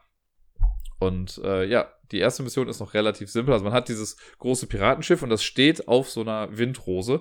Es gibt nur sechs Richtungen da, also Norden, Süden, Nordosten, Nordwesten, Südosten, Südwesten. In der richtigen Reihenfolge halt. Und das Schiff zeigt dann auf eine Richtung und die App ist ganz cool gemacht. Die App leitet einen da ganz gut durch. Da kriegt man dann erklärt, welche Karten jetzt reinkommen. Die Karten werden auch nochmal erklärt, was genau die machen. Die werden auch nur in der App erklärt und nicht in der Spielregel. Deswegen muss man da in der App aufpassen und die werden dann äh, sortiert. Und im Prinzip, um das jetzt ein bisschen runterzubrechen, was man dann in der Echtzeitphase macht, ist, also man stellt halt die Sanduhr in ein Aktionsfeld rein, wartet, bis der Sand durchgelaufen ist und erst dann darf man die Aktion machen und nimmt die Sanduhr wieder raus. Man darf nicht zweimal die gleiche Aktion hintereinander machen. Wenn man zu zweit spielt, steuert jeder zwei Sanduhren. Dann darf man zwar die gleiche Aktion machen, muss aber unterschiedliche Sanduhren dafür benutzen. Ja, und man kann mit Aktionen die, das Schiff drehen, um eine bestimmte Anzahl von Sektoren, je nachdem wie hoch das Segel ist. Man kann das Segel hoch und runter setzen, man kann mit Kanonen schießen, man kann in den Ausguck gehen und Karten aufdecken. Und die Karten, die halt um dieses Schiff rum sind, die versucht man dann aufzudecken. In Mission 1 ist es so, dass wir quasi von einer Insel fliehen wollen und da muss man so Passagekarten ablegen. Und dafür muss man auf diese Passage zeigen und die Geschwindigkeit des Schiffes muss äh, stimmen. Also da steht dann immer drauf, wie hoch das sein muss. Gleichzeitig muss man aber auch gucken, dass die ganzen Gegner äh, bekämpft werden, die da sind, weil jeder Gegner am Ende jeder Runde nochmal auf uns schießt und dann würfelt man so einen Würfel und der sagt dann an, ob es ein Schaden ist oder zwei Schaden oder ob sogar irgendwas kaputt geht oder nichts passiert, je nachdem, was man halt gewürfelt hat. Äh, in der ersten Mission spielt man zwei Runden, also zweimal diese Echtzeitphase und man versucht halt alle Passagekarten abzuwerfen. In der zweiten Mission, die wir gemacht haben, da ging es dann schon darum, dass man irgendwie auch äh, auf Beutezug gehen kann und andere Schiffe entert, um denen ihre Schätze zu klauen. Das hat alles Spaß gemacht, aber für die Kinder ist das, glaube ich, viel zu komplex. Gerade, also, die sind, glaube ich, auch ein bisschen abgelenkt davon, dass das halt echt ganz nett aussieht. Also mit diesem 3D-Shift, das man vor sich hat, das dreht sich halt auch ganz cool. Das haben die echt super gemacht. Die Box ist auch irgendwie durchdacht. Das hat so einen zweiten Boden noch, damit da noch ein bisschen Material reingepasst hat. Ähm, das Spiel an sich ist ich sag mal, es haut mich jetzt nicht aus den Latschen, einfach nur, weil ich es bei Rush MD und bei Kitchen Rush und bei allen anderen kooperativen Echtzeitspielen quasi schon so gesehen habe. Ne? Alleine die schnelle Drafting-Phase in Max vs. Minions ist ja auch schon so. Man versucht einfach in der Zeit die bestmöglichen Aktionen zu machen, dann muss man noch ein bisschen Würfelglück haben und natürlich gucken, dass die Karten irgendwie gut liegen. Äh, das ist aber nicht, also da wird nichts Neues irgendwie erfunden in dem Spiel. Dieser Kampagnenmodus, ja, gebe ich den, ist ganz nett. Aber wenn man das dann einmal durch hat, ist auch okay. Und was ich mich ein bisschen jetzt gefragt habe, was heißt gefragt habe, aber was mir aufgefallen ist, nicht nur bei dem Spiel, sondern auch bei sowas wie Rush MD, die ersten 30 Sekunden finde ich immer grottenlangweilig in einer Runde. Und ich frage mich, wie man das irgendwie beschleunigen kann, weil das Ding ist, man darf sich halt vorher schon besprechen. Das heißt, wir haben jetzt bei dem Tale of Pirates haben wir auch über äh, das gesprochen, was wir machen müssen. Naja, komm, wir nehmen das Segel da hoch, drehen uns dann nach da, schießen einfach nach da, irgendwie so. Und ja, dann startet man den Timer, es geht los und dann legt man sofort die Sanduhren da rein und dann wartet man. Dann wartet man halt seine 30 Sekunden, weil ja, ist ja, äh, man hat ja alles schon abgesprochen und man weiß ja, was zu tun ist. Und jetzt wartet man nur die Zeit ab. Und dann kann man oft aber auch noch nicht sagen, wie man jetzt großartig weitermacht, weil man dann noch nicht weiß, was unter den Karten ist oder was hier und da ist. Das äh, ist mir bei vielen solcher Spiele schon mal aufgefallen, dass man gerade am Anfang noch gar nicht so viel kommunizieren kann. Ich weiß aber nicht, wie man es jetzt per se besser machen kann. Ob man einfach sagt, okay, jeder macht zu Beginn einfach eine Aktion und dann werden die Sanduhren benutzt oder so, damit man schon so ein bisschen einen Quick-Start hat. Dann könnten ja die Missionen einen Tacken schwieriger sein, weil der, ein der Anfang einfacher ist. Ähm, ja, ist jetzt nur mal so mein vor mich hin Gebrabbele. Trotzdem, mir hat's Spaß gemacht, dieses Tale of Pirates. Ich habe auch total Bock, die anderen Missionen jetzt einmal zu spielen. Muss mal gucken, wann ich das dann mache. Für die Arbeit, also steht auch, glaube ich, drauf, ab zehn Jahre. Ich habe halt Kinder, die sieben oder acht sind, für die, nee, die würden lieber mit dem Schiff dann so spielen, als das Spiel selber dann zu spielen. Und ich glaube aber, selbst für die Viertklässler wäre es ein bisschen hart. Ich habe den Plan, auch jetzt wieder eine Brettspiel AG dann irgendwann anzubieten äh, da könnte ich sowas dann mal mitnehmen, weil ich dann eine intensivere, also eine kleinere Gruppe habe, mit der ich intensiver arbeiten kann. Mal schauen, ob das was wird. Ein schmuckes kleines Kartenspiel, von dem sowohl Deni als auch ich überrascht waren und das echt ganz gut fanden, ist CIV. Also C-I-V steht laut äh, Karton für Carta Impera Victoria. Der Gag dahinter ist aber, CIV sind ja auch römische Zahlen, steht für 104 und Ziff, das Spiel hat 104 Karten. Das war so ein bisschen auch der Gag damals dahinter, als das rauskam. Ich habe es ein bisschen ignoriert, habe mir das nicht großartig angeguckt, habe es aber ein paar Mal irgendwie in der Buchhandlung oder so mal liegen sehen und dachte jedes Mal, na komm, kannst du mal, kannst du doch eigentlich mitnehmen. Habe ich dann nie gemacht. Dann hat Deni mir erzählt, irgendwie am Wochenende, da gab es mal eine Asmodee äh, Aktion für, keine Ahnung, du hast irgendwas gekauft für 30 Euro und hast das Spiel dann umsonst mit noch hinterhergeschmissen bekommen. Was ja eigentlich schon ein Zeichen dafür ist für, ey, so gut ist das Spiel gar nicht. Wir geben euch das jetzt einfach mit, ob ihr wollt oder nicht. Wir haben zwei Runden davon gespielt, oder waren es sogar drei, ich weiß es gar nicht mehr ganz genau, und fanden es echt gut. Also uns hat das wirklich Spaß gemacht. Zu zweit konnte das was. Zwei Runden haben wir gespielt, sehe ich gerade. Ähm, das Spiel läuft wie folgt. Also es soll halt ein Zivilisationsspiel sein ist es total egal. Das könnte auch, keine Ahnung, eine Hundewelpenstation sein. Ist wirklich egal, was man da macht. Aber es gibt Karten in sechs verschiedenen Farben. Die werden zu Beginn auch in drei Zeitalter aufgeteilt. Also die Rückseiten sind anders. Man mischt die Karten äh, aus jedem Zeitalter. Dann kommen je nach Spieleranzahl ein paar Karten raus. Also bei uns waren es, glaube ich, immer drei Karten aus jedem Zeitalter. Kann auch sein, dass das immer so ist. Äh, und dann kommt der Stapel für Zeitalter 3 nach unten. Darauf kommt Stapel Zeitalter 2 und oben drauf kommt Stapel Zeitalter 1. Jeder Spieler kriegt drei Karten auf die Hand und dann jedes los. Jeder hat noch so eine kleine Übersichtstafel. Äh, und dann, wenn man am Zug ist, macht man drei Sachen. Die erste Sache, man spielt eine Karte. Ich muss eine Karte von mir spielen. Die Karten gibt es in sechs verschiedenen Farben. Das sind so verschiedene Bereiche. Also rot ist Militär, grün ist die Wissenschaft. Ähm, was hatten wir noch? Gelb und ne, weiß ist die Religion. Blau ist die Kultur. Gelb war die Wirtschaft, glaube ich. Und dann gibt es noch Rosa, das ist Utopia. Das kommt aber erst im letzten Zeitalter ins Spiel. Die Karten haben auch sonst keinerlei Informationen drauf. Das ist einfach nur diese Farbe. So, dann spiele ich halt eine Karte. Danach kann ich optional, wenn es denn geht, kann ich Aktionen ausführen. Und zwar hat jede Farbe, also Militär, Religion, sonst was, hat eine dauerhafte Aktion oder einen dauerhaften Effekt und einen Abwurfeffekt. Abwurfeffekt heißt einfach, wenn ich jetzt eine rote Karte bei mir in der Auslage liegen habe, kann ich eine rote Karte auf den Ablagestapel legen und darf damit dann diesen Effekt einmal machen. Der dauerhafte Effekt, der tritt dann in Kraft, wenn man im Zwei äh, Zweispielerspiel war es jetzt so, wenn ich drei Karten einer Farbe hatte, also wenn ich jetzt drei rote Karten hatte, dann durfte ich den roten dauerhaften Effekt einmal machen. Wenn man fünf Karten einer Farbe hat, darf man diesen Effekt sogar zweimal machen. Beim Militär ist das zum Beispiel, wirf eine Handkarte ab. Das ist ganz gut, weil am Ende des Zuges zieht man wieder auf sein Handkartenlimit auf, was zu Beginn drei ist. Mit Religion kann man das aber hoch machen. Wenn ich drei Religionskarten in meiner Auslage habe, habe ich schon ein Limit von fünf. Mache ich das nochmal, habe ich ein Limit von sieben. So kommt man natürlich auch an mehr Karten an der Hand. Ja, und man darf, also die Regel ist auch noch, dass man pro Bereich einen Abwurfeffekt und einen dauerhaften Effekt ausführen darf. Das heißt, man kann theoretisch, wenn ich jetzt in allen sechs Bereichen genug Karten habe, kann ich in jedem Bereich einen Abwurf und einen dauerhaften Effekt machen. Das heißt, zwölf Sachen irgendwie ausführen. Zudem gibt es dann noch, also es gibt so eine Kulturkategorie, äh, habe ich ja schon gesagt. Da gibt es so eine Kulturmünze und immer der, der gerade die meisten Kulturkarten hat, der darf dann mit der Münze quasi eine Fähigkeit kopieren, die der Gegner dann noch irgendwie hat. Und äh, ja, das ist eine kleine Spielerei. Es las sich am Anfang echt ein bisschen dröge und nicht so cool. Aber nachdem wir das das erste Mal gespielt haben, fanden wir beide, dass es echt was kann. Also gerade dieser, da gibt es halt so coole Effekte, ne? Mit der Wissenschaft war das, glaube ich, genau, Wissenschaft, da hat man, ähm, wenn da genug Karten sind, dann darf ich mir fünf Karten ziehen, muss dann aber fünf Karten komplett wieder ablegen. Oder ich kann mir vom Gegner Karten nehmen, ich kann den Gegner irgendwie blockieren mit bestimmten Sachen. Das sind schon coole Sachen. So, also gerade zu zweit war es ein großer, großer Kleinkrieg. Ich glaube, wenn man zu dritt oder viert spielt, dann, also gerade bei drei Spielern könnte ich mir vorstellen, dass man ein großes Kingmaker-Problem hat. Bei vier Spielern könnte sich das wieder ausgehen.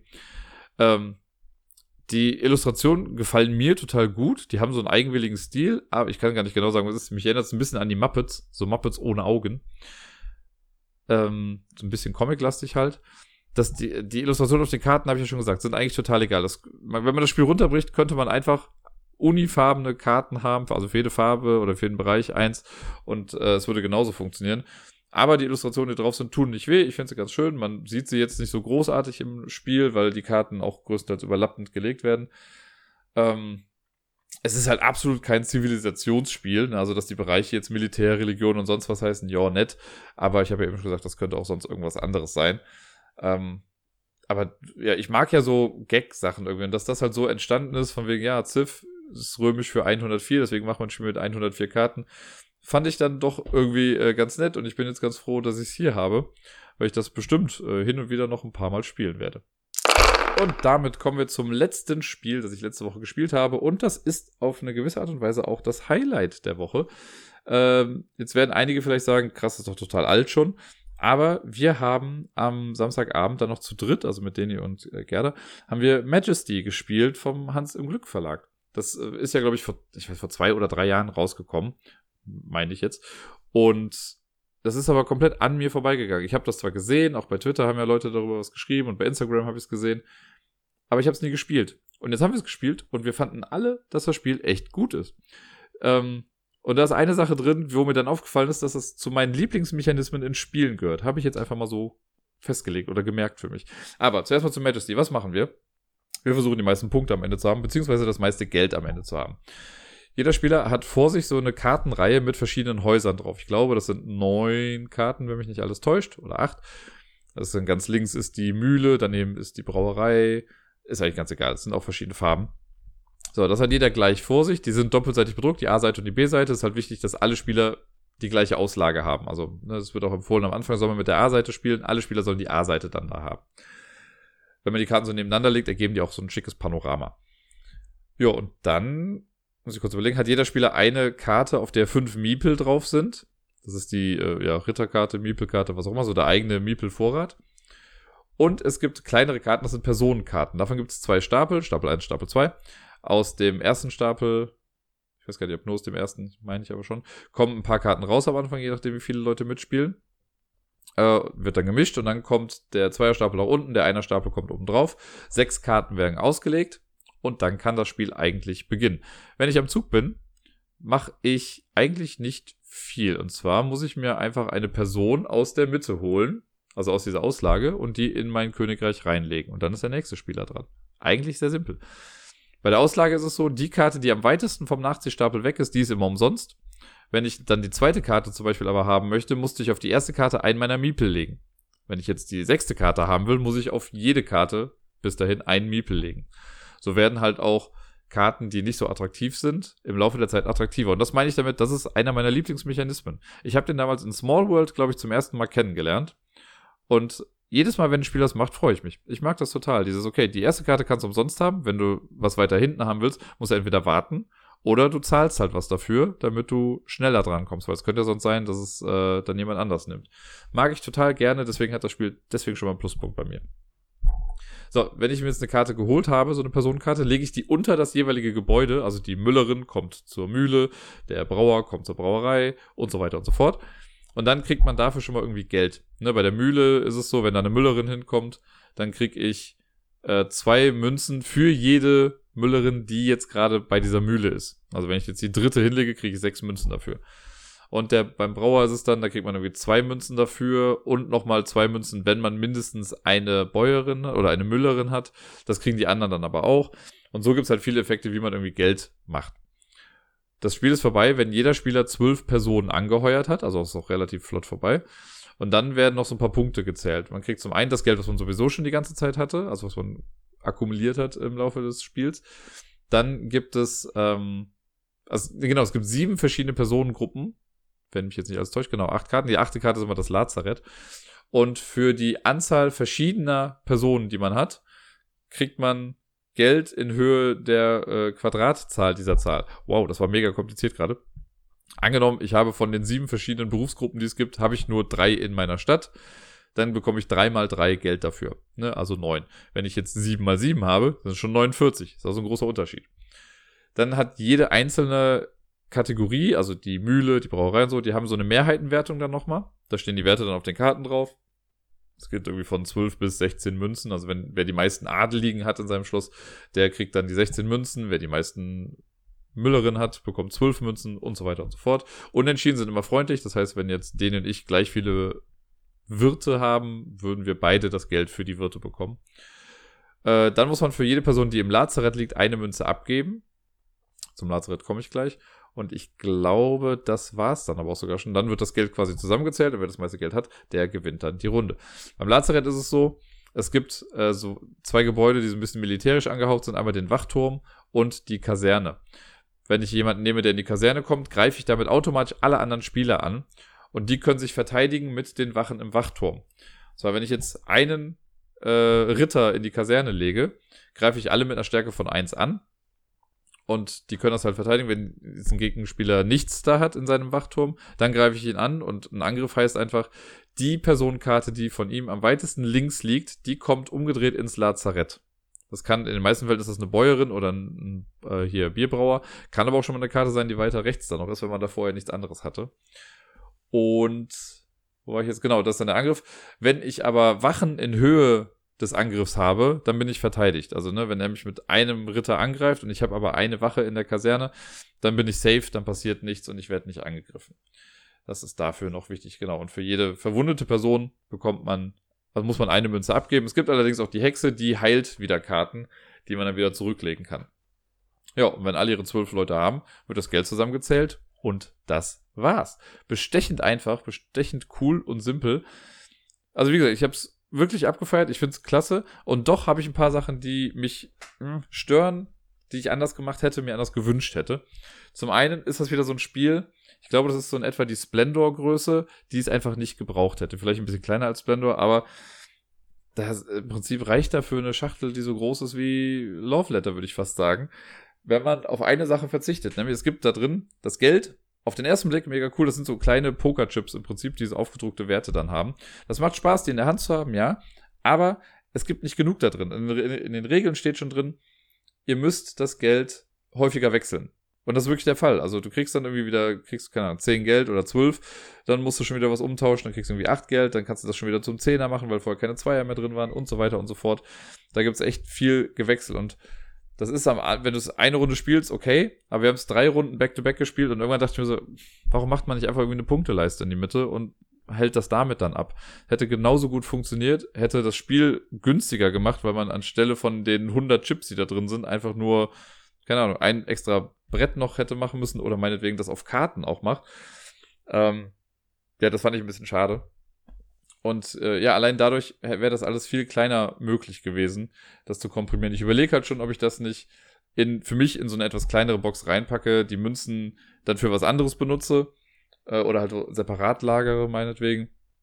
Weil das braucht es einfach nicht. Das hätte viel kleiner sein können und es hätte den gleichen Effekt gehabt. Ja, es ist immer mit so Shelf Space ne, und Shelf Presence, damit das Spiel auch gesehen wird. Äh, aber gut, kann ich jetzt nichts machen. Und eine Sache, und das ist jetzt wirklich sehr, sehr nitpicky, und das hat auch wirklich nichts Spielerisches zu, damit zu bedeuten, äh, oder ich habe nichts daran auszusetzen, dass das spielerisch läuft. Spielerisch funktioniert das Spiel super gut, mir macht Spaß. Es gibt bestimmt mittlerweile, ich habe glaube ich irgendwann mal gelesen, dass es irgendwelche Strategien gibt, die besser funktionieren als andere. Aber grafisch gesehen fand mich eine Sache ein bisschen gestört. Und zwar gibt es dieses schöne Cover, wo man so eine Königin hat, die eine Krone irgendwie trägt. Auf der Krone ist vorne noch so ein kleiner Miepel drauf, echt ganz süß gemacht. Und hinter ihr stehen so ein paar Personen. Diese Personen tauchen im Spiel gar nicht auf. Zumindest nicht alle. Die Königin, also oder die Adelige, wie auch immer, äh, weil auf diesen Personenkarten sind halt Leute drauf und das ist aber im Prinzip immer die gleiche Person, wo vielleicht hier und da mal ein kleines bisschen was geändert wurde. Die Adelige an sich sieht schon anders aus. Dann die einzige Person, die, wo ich jetzt sagen würde, die sieht genauso aus wie auf dem äh, Cover. Das ist die Bäuerin. Die hat so ein ähnliches Outfit.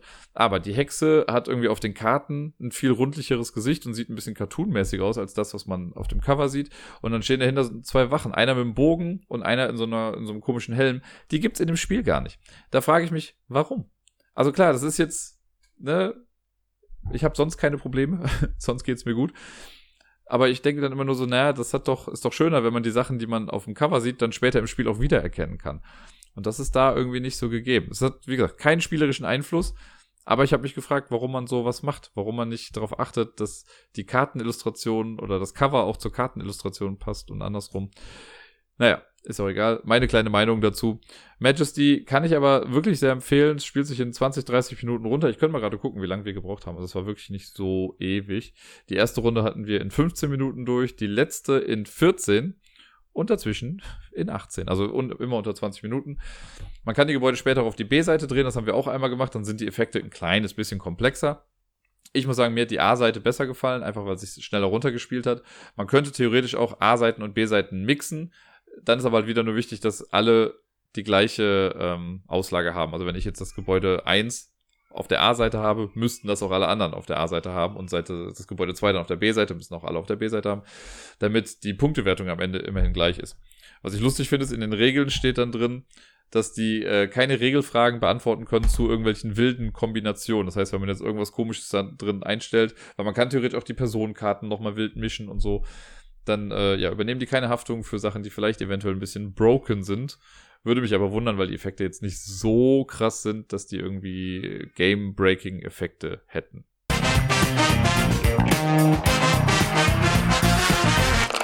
Na, wach?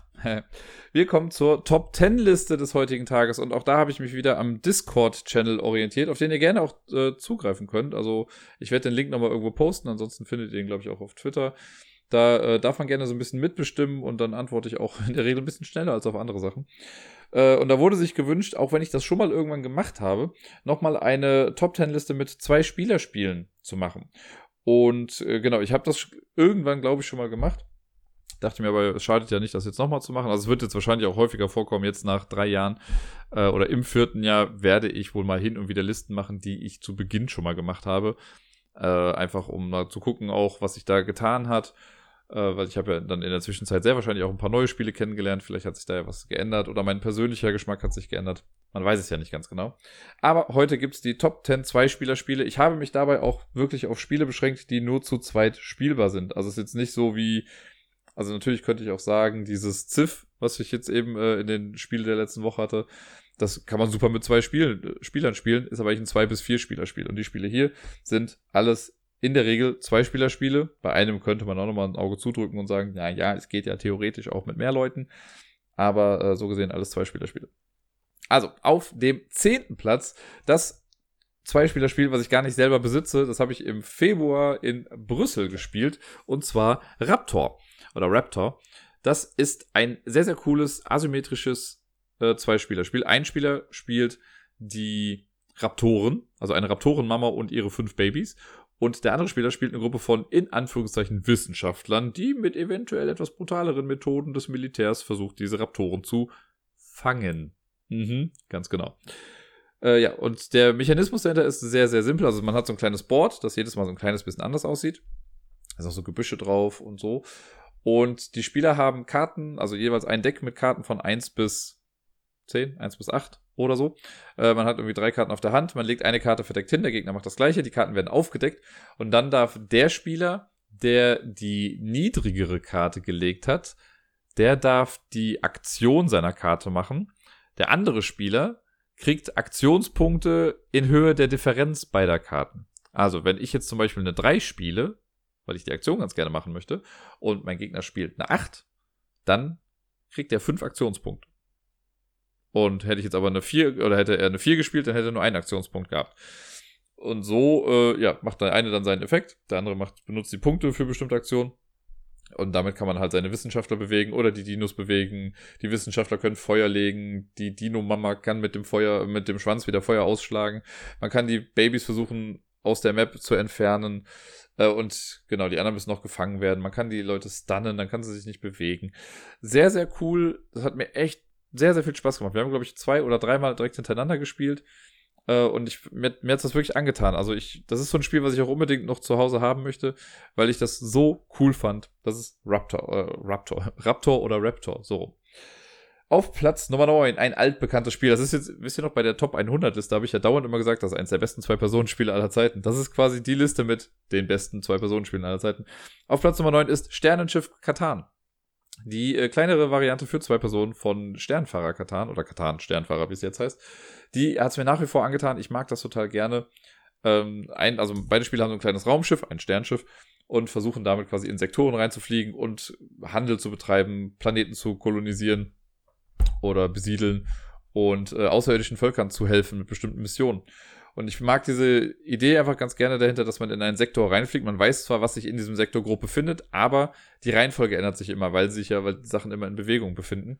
Äh, und beide Spieler sind dann nochmal eingebunden, weil wenn ich jetzt in einen Sektor reinfliege, nimmt sich mein Mitspieler das Kartendeck davon und deckt nach und nach die Karten für mich auf und äh, sortiert quasi diese Reihe, sodass ich mich komplett auf die äh, Entscheidung fokussieren kann. Und dann wechselt das Ganze halt.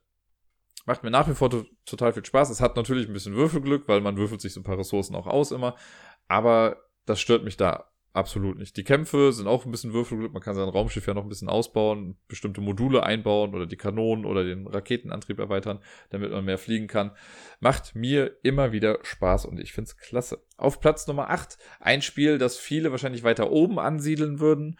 Ähm, ich mag es auch total gerne und hier Platz 8 in der Liste, also ich habe so viele Spiele für zwei Personen zur Auswahl gehabt, quasi, das ist schon weit oben, ist äh, Tagi.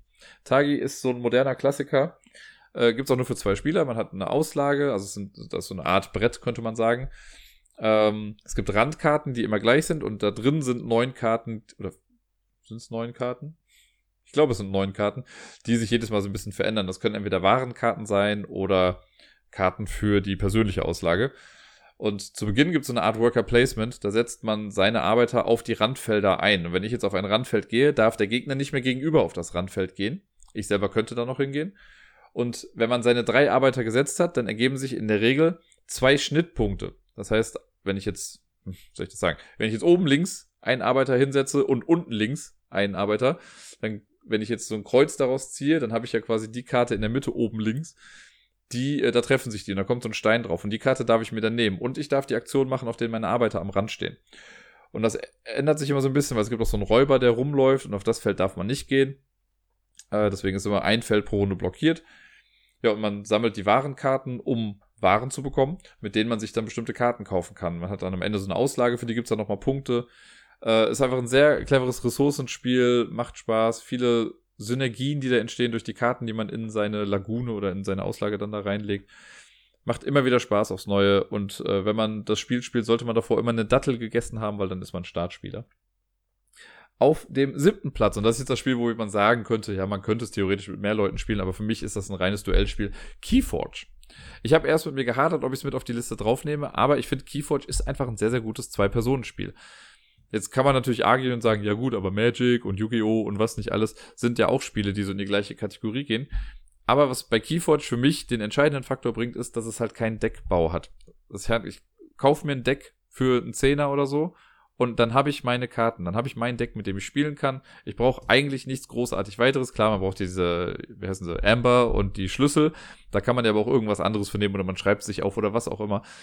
Ein Deck reicht und ich kann gegen jemanden spielen. Und es ist von den Regeln her auch sehr, sehr simpel eigentlich. Klar, mittlerweile wird es immer ein bisschen komplexer. Aber ich finde, es spielt sich trotzdem sehr schnell runter. Und äh, ja, ich habe jetzt schon lange keinen Keyforge mehr gespielt. Ich glaube schon seit anderthalb Jahren oder so nicht mehr. Ähm, oder ein Jahr zumindest. Was natürlich auch durch Corona bedingt war. Und äh, ich glaube, im Sommer letzten Jahres haben Bayer und ich das letzte Mal an einem Turnier irgendwie teilgenommen. Wir waren ja auch gar nicht mal so schlecht. Aber wir haben es schon lange nicht mehr gemacht. Mittlerweile gab es ja schon irgendwie zwei neue Sets und neue Fraktionen sind drin. Äh, ich müsste mich damit irgendwann noch mal ein bisschen mehr beschäftigen, aber das, das mache ich, glaube ich, dann, wenn ich wieder auf so ein Turnier gehe. Dann spiele ich einfach mal so aus Spaß mit. Auf dem sechsten Platz, das ist für mich wirklich das Klassiker-Zwei-Personen-Spiel, Lost Cities. Knizias Meisterwerk, er mag ja sehr gerne Karten in verschiedenen Farben mit den Werten von 1 bis 10 und das ist halt einfach super simpel und sehr gut gemacht. Ne, man äh, versucht Expeditionen zu machen thematisch, aber eigentlich hat man nur fünf verschiedene Farben und man versucht in diesen Farben möglichst viele Punkte zu machen. Äh, man startet aber immer mit Minuspunkten, das heißt, man muss erst eine bestimmte Anzahl an Punkten irgendwie erreichen, damit die ins Plus gehen. Und wenn ich jetzt in grün anfange, Karten zu spielen, äh, angenommen, ich fange mit der 7 an, kann ich danach nur noch eine 8, eine 9 oder eine 10 drauflegen, weil man muss immer aufsteigend spielen. Und es gibt jede Karte nur einmal. Das heißt, wenn ich jetzt eine 3 spiele und mein Gegner spielt eine 4 oder eine 5, dann weiß ich, dass ich die eh nicht mehr bekommen kann. Und wenn ich die 6 auf der Hand habe, weiß ich, gut, die kann ich jetzt schon mal legen, weil das dazwischen kann ich eh nicht mehr auffüllen. Ja, und das macht man so lange, bis irgendwie alle Karten weg sind. Dann wertet man alle Bereiche, guckt, wer die meisten Punkte hat und derjenige ist dann der Sieger. Ich weiß, ich habe das mit Brett, mit Brettspiel. Wow, Deutsch. Habe ich schon mal erwähnt, dass ich ein bisschen müde bin heute? Ich habe das mit Deni in der Brettspielwelt damals echt ein paar Mal sehr häufig hintereinander weggespielt, weil das da sehr, sehr flott ging. Und das Originalspiel an sich geht schon echt schnell. Also eine Runde kann man auch in fünf Minuten spielen, wenn man möchte. Vielleicht sieben, wenn man die Punktewertung noch mit reinnimmt.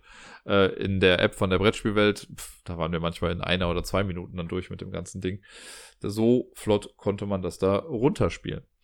Dann sind wir schon bei Platz Nummer fünf und das ist, lass ich kurz gucken, ja, nicht das größte Spiel, aber es hat so ungefähr den gleichen Umfang wie Raptor. Und zwar ist es Mr. Jack. Und ich mache da jetzt keine Unterscheidung, ob Mr. Jack oder Mr. Jack in New York. Ich mag beide nämlich total gerne. Zur Not auch Mr. Jack Pocket, aber Mr. Jack Pocket würde ich in der Tat nicht mit auf diese Liste nehmen. Da finde ich Mr. Jack oder Mr. Jack in New York passender für die besten zwei Personenspiele. Mr. Jack äh, ist ein, ja, theoretisch auch asymmetrisches Spiel. Also es gibt einen Spieler, der spielt Mr. Jack, Jack the Ripper, der sich in Whitechapel oder New York äh, quasi versteckt. Man weiß halt nicht genau, wer es ist, deswegen gibt es acht verschiedene Leute. Einer davon kann es sein. Jack the Ripper weiß nicht, also der Mr. Jack-Spieler weiß, wer das ist. Der Inspektor auf der Gegenseite weiß das nicht. Und ähm, durch so einen netten Mechanismus werden quasi die Figuren nach und nach bewegt und der Inspektor versucht dann anhand von Licht und Schatten oder sichtbar und nicht sichtbar herauszufinden, wer denn eigentlich Mr. Jack ist. Am Ende einer Runde muss Mr. Jack immer sagen, ob er jetzt gerade sichtbar ist oder nicht sichtbar ist. Und man ist immer sichtbar, wenn man neben einer Laterne steht oder neben einer anderen Figur. Und dann kann der Inspektor die Sachen dann ausschließen. Dann dreht man die Steine quasi um auf so eine schwarz-weiße Seite. Und ähm, so nach und nach werden das halt dann immer mehr auf der schwarz-weißen Seite. Beziehungsweise bleiben immer weniger auf der farbigen Seite. Und dann kann man entweder auf gut Glück irgendwie jemanden verhaften. Das heißt, man geht mit einem Spielstein auf einen anderen Spielstein drauf. Ähm, Genau, Mr. Jack kann halt versuchen, unentdeckt zu bleiben die ganze Zeit oder er kann versuchen, die Stadt zu verlassen. Äh, und ja, beides gut. Mr. Jack, das Original, ist ein bisschen enger, ein bisschen taktischer. Bei Mr. Jack in New York hat man mehr Freiheiten. Da baut sich der Spielplan erst im Laufe des, des Spiels quasi mit auf. Also die Charaktere haben dann Fähigkeiten, die Sachen wirklich erst platzieren. Mir macht's Spaß. Ich find's super. Ich spiele das immer wieder gern. Auf Platz Nummer 4, knapp am Treppchen vorbei, ist Schottentotten. Schottentotten ist dieses Mini-Poker, äh, auch von Rainer Knizia. Es gibt wieder verschiedene Farben mit den Zahlen 1 bis 9. Die sind es dieses Mal. Jeder Spieler hat irgendwie drei Karten auf der Hand. Glaube, es sind drei oder sechs, ist ja auch egal. Man hat Karten auf der Hand. Äh, es gibt neun Spielsteine oder so Setzsteine, die in der Mitte sind. Und wenn ich dran bin, spiele ich eine Karte und ziehe eine Karte. Und man versucht einfach klar, kleinere, bessere Pokerkombinationen auf seiner Seite zu haben, als der Gegner am gleichen Setzstein. Es gibt halt, ne, wenn ich jetzt nichts da habe, dann zählt einfach die höchste Karte. Man kann aber drei gleiche dahinlegen oder man macht äh, 1, 2, 3, also eine Straße, aber die Straße muss man nicht in der Reihenfolge hinlegen. Also ich kann auch 3, 1, 2 hinlegen, das zählt trotzdem als Straße. Das höchste ist dann natürlich irgendwie in einer Farbe eine Straße mit den höchsten Zahlen, also 7, 8, 9 in einer Farbe. Und jedes Mal, wenn ich so einen Stein gewinne, ziehe ich den auf meine Seite. Man gewinnt, wenn man entweder fünf von den neun Setzsteinen für sich gewonnen hat oder drei, die nebeneinander liegen. Und was ich besonders an dem Spiel mag, ist halt die Tatsache, dass man Sachen auch durch Logik gewinnen kann. Das heißt, wenn ich eine Karte spiele und ich kann mit der Karte beweisen, dass man bei einem anderen äh, Setzstein auch gewonnen hat, weil der Gegner da nichts Besseres mehr hinlegen kann, dann kriegt man den Stein auch. Und das mag ich total gerne, dass man so versucht, okay, ich halte auch vielleicht mal Karten zurück, weil ich weiß, wenn ich jetzt so eine Karte spiele, zeige ich dem Gegner, dass ich da eigentlich nichts Besseres mehr hinlegen kann oder so. Äh, deswegen behalte ich die auf der Hand. Sehr, sehr taktisch, sehr cool. Es gibt auch so kleine Zusatzmodule da irgendwie mit drin, aber ich mag das Grundspiel so gerne. Ich brauche diesen ganzen Hickhack da eigentlich nicht. Und damit kommen wir aufs Treppchen. Auf Platz Nummer drei ist Jaipur gelandet. Jaipur, das schöne kleine Kartenhandelsspiel, das ich auch seit Ewigkeiten gefühlt schon kenne und ich immer wieder gerne spiele. Man hat, äh, also man spielt, tauscht Waren quasi aus. Man sammelt Warenkarten auf der Hand, die tauscht man dann aus gegen so Punktechips. Äh, es gibt Kamele, die man zum Tauschen benutzen kann. Wer aber am Ende die meisten Kamele noch hat, bekommt auch nochmal Bonuspunkte. Und das Spiel hat so ein Build-in Best of Three. Das heißt, wenn man eine Runde gespielt hat, bekommt der Spieler so einen Exzellenzmarker und dann baut man alles nochmal von vorne auf. Und wer zuerst zwei dieser Exzellenzmarker hat, der gewinnt dann das ganze Spiel. Ich habe es hier im Podcast schon mehrfach, also ich habe alle Spiele schon mal irgendwie erwähnt, aber Jaipur, da sage ich jetzt auch wirklich gar nicht mehr so viel zu. Es ist einfach ein sehr, sehr tolles äh, Zwei-Personen-Spiel. Ich wollte schon Drei-Personen-Spiel sagen, weil es auf Platz drei ist, aber dann ist es ein Zwei-Personen-Spiel. Auf Platz zwei und da habe ich mich jetzt ein bisschen orientiert an meiner Top 100 Liste auch, weil ich glaube, Any Other Day könnte es auch andersrum sein, aber auf Platz zwei lege ich jetzt Fugitive. Fugitive ist eins der besten Zwei-Personen-Spiele, asymmetrischen Zwei-Personen-Spiele, die ich so kenne. Denn äh, in Fugitive gibt es einen Spieler, der wegläuft und einen Spieler, der fängt. Das Ganze wird durch Karten gemacht. Ähm, man versucht, also der, der wegläuft, versucht quasi eine Kartenreihe zu bilden, die irgendwie von 0 bis zur 42 geht. Man darf immer drei Schritte umsonst gehen oder bis zu drei Schritte. Also ich kann von der 0 kann ich quasi die 1, die 2 oder die 3 anlaufen und kann dann, könnte 3, 6, 9, 12 machen. Ich kann aber auch 3, 6, 7, 10, 11, 12, 14 und so weiter dann spielen. Die lege ich aber immer alle verdeckt hin und der suchende Spieler, der muss quasi immer die Zahlen raten. Man zieht dann immer Karten, damit man so ein bisschen einen Anhaltspunkt hat, was es nicht mehr gibt für den weglaufenden Spieler. Und äh, ja, man versucht als, also als weglaufender Spieler versucht man zu 42 zu kommen, ohne entdeckt zu werden. Und der andere Spieler versucht einfach die Karten nach und nach aufzudecken. Super simples Konzept, macht aber sau viel Spaß und das ist so ein Spiel, was man nie nur einmal spielt, weil entweder möchte man die Rollen nochmal tauschen oder man will halt dann zeigen, dass man es doch irgendwie drauf hat. Finde ich klasse. Und auf Platz Nummer 1, wenn ihr aufgepasst habt bei der Top 100 Liste, es war nämlich sogar auch in der Top 10 drin, dann wisst ihr das, es ist Seven Wonders Duel. Das ist für mich einfach das beste Zwei-Personen-Spiel überhaupt. Ist, ich hätte nicht gedacht, als es angekündigt wurde, dass man Seven Wonders, also dass es das überhaupt braucht. Ne? Seven Wonders an sich ist ja okay. Und ich dachte mir so, ja, komm jetzt extra für zwei Leute, was soll das denn? Dann haben wir es aber da gespielt und es war so instant verliebt quasi da drin. Ich fand es echt klasse. Äh, es ist halt ein anderer Drafting-Mechanismus. Man nimmt so nach und nach Karten weg und wenn ich eine Karte wegnehme, decken sich da drunter aber dann vielleicht nochmal neue Karten auf, die der Gegner dann nehmen kann. Und man kann auch verschiedene Arten gewinnen. Das finde ich halt auch mega gut. Man kann entweder, wenn das Spiel über die gesamte Laufzeit geht, gewinnt der, der die meisten Punkte hat. Es gibt aber zwei Instant-Siegmöglichkeiten. Ich kann versuchen, das Militär so zu pushen, dass ich übermächtig bin und mein Gegner dadurch dann verliert. Oder man kann einen Wissenschaftssieg erringen, wo man bestimmte Symbole sammelt auf den grünen Karten. Und das ist halt sehr spannend, weil, wenn ich sehe, mein Gegner pusht gerade total beim Militär, da muss ich zum einen halt versuchen, dagegen zu kämpfen. Aber ich will auch meine eigene Siegbedingung noch irgendwie schaffen. Das heißt, ich muss irgendwie dann vielleicht die Wissenschaftssymbole sammeln, sodass da so ein kleiner Mexican Standoff ist. Im Endeffekt gewinnt dann keiner auf diese Art und Weise, sondern es kommt zum, zum großen Punkterechnen am Ende. Es ist aber jedes Mal spannend, jedes Mal cool. Und das ist halt so ein Spiel, ich habe das doch, glaube ich, heute irgendwo schon mal als Beispiel genannt. Bei Combo Color war es genau. Man kann halt dann auch irgendwann schon sehen, okay, wenn ich jetzt die Karte nehme, dann drehen sich die Karten um, dann kommt er da dran, dann kann er nur die oder die Karte nehmen, die wird er nicht nehmen, weil wenn er die Karte nimmt, dann komme ich an die Karte und er weiß, dass ich die Karte brauche, um zu gewinnen. Ah, das finde ich da total cool. Ähm, das mag andere vielleicht stören. Und genau, ich habe ja noch eine Erweiterung, die Pantheon-Erweiterung, wo so Götterkarten noch mit dazukommen. Die habe ich nicht jedes Mal mit drin, aber ich mag sie eigentlich auch sehr gerne, weil dann einfach noch ein paar zusätzliche Effekte mit im Spiel sind. Und jetzt beende ich einfach mal diese Lobes Lobhudelei auf äh, Seven Wonders Duel und eigentlich all diese Spiele, also die zehn, die ich jetzt hier genannt habe, mag ich einfach komplett gerne. Ich spiele die liebend gern, würde jederzeit eigentlich Ja sagen, wenn jetzt jemand sagt, Dirk, lass uns das doch mal spielen. Ich habe noch überlegt, ob ich als Honorable Menschen übrigens Schach mit dazu nehme, weil ich finde, Schach ist einfach auch ein verdammt gutes Zwei-Personen-Spiel. Was ich ja, also jetzt schon was länger nicht mehr gespielt habe. Ich habe es noch nicht, also was heißt mich nicht getraut, aber ich habe es noch nicht bei den Kindern mal angefragt, ob wir da mal Schach spielen wollen. Äh, ich weiß aber, dass mein Kollege aus der Parallelklasse, der macht bald ein Schachturnier mit den Kindern und da gucke ich mal, ob man da nicht irgendwie mitmischen kann. Ähm, das wäre noch so eine Nebenbei-Menschen gewesen, weil ich finde, Schach kann man immer mal spielen. Oder Backgammon, das sind so Klassiker, die gehen halt immer. Ich habe ja jetzt hier versucht, nicht unbedingt abstrakte Spiele zu nehmen, sondern schon Spiele, die ein bisschen mehr dahinter haben. Das waren sie auf jeden Fall, das war die Top 10 Liste für heute.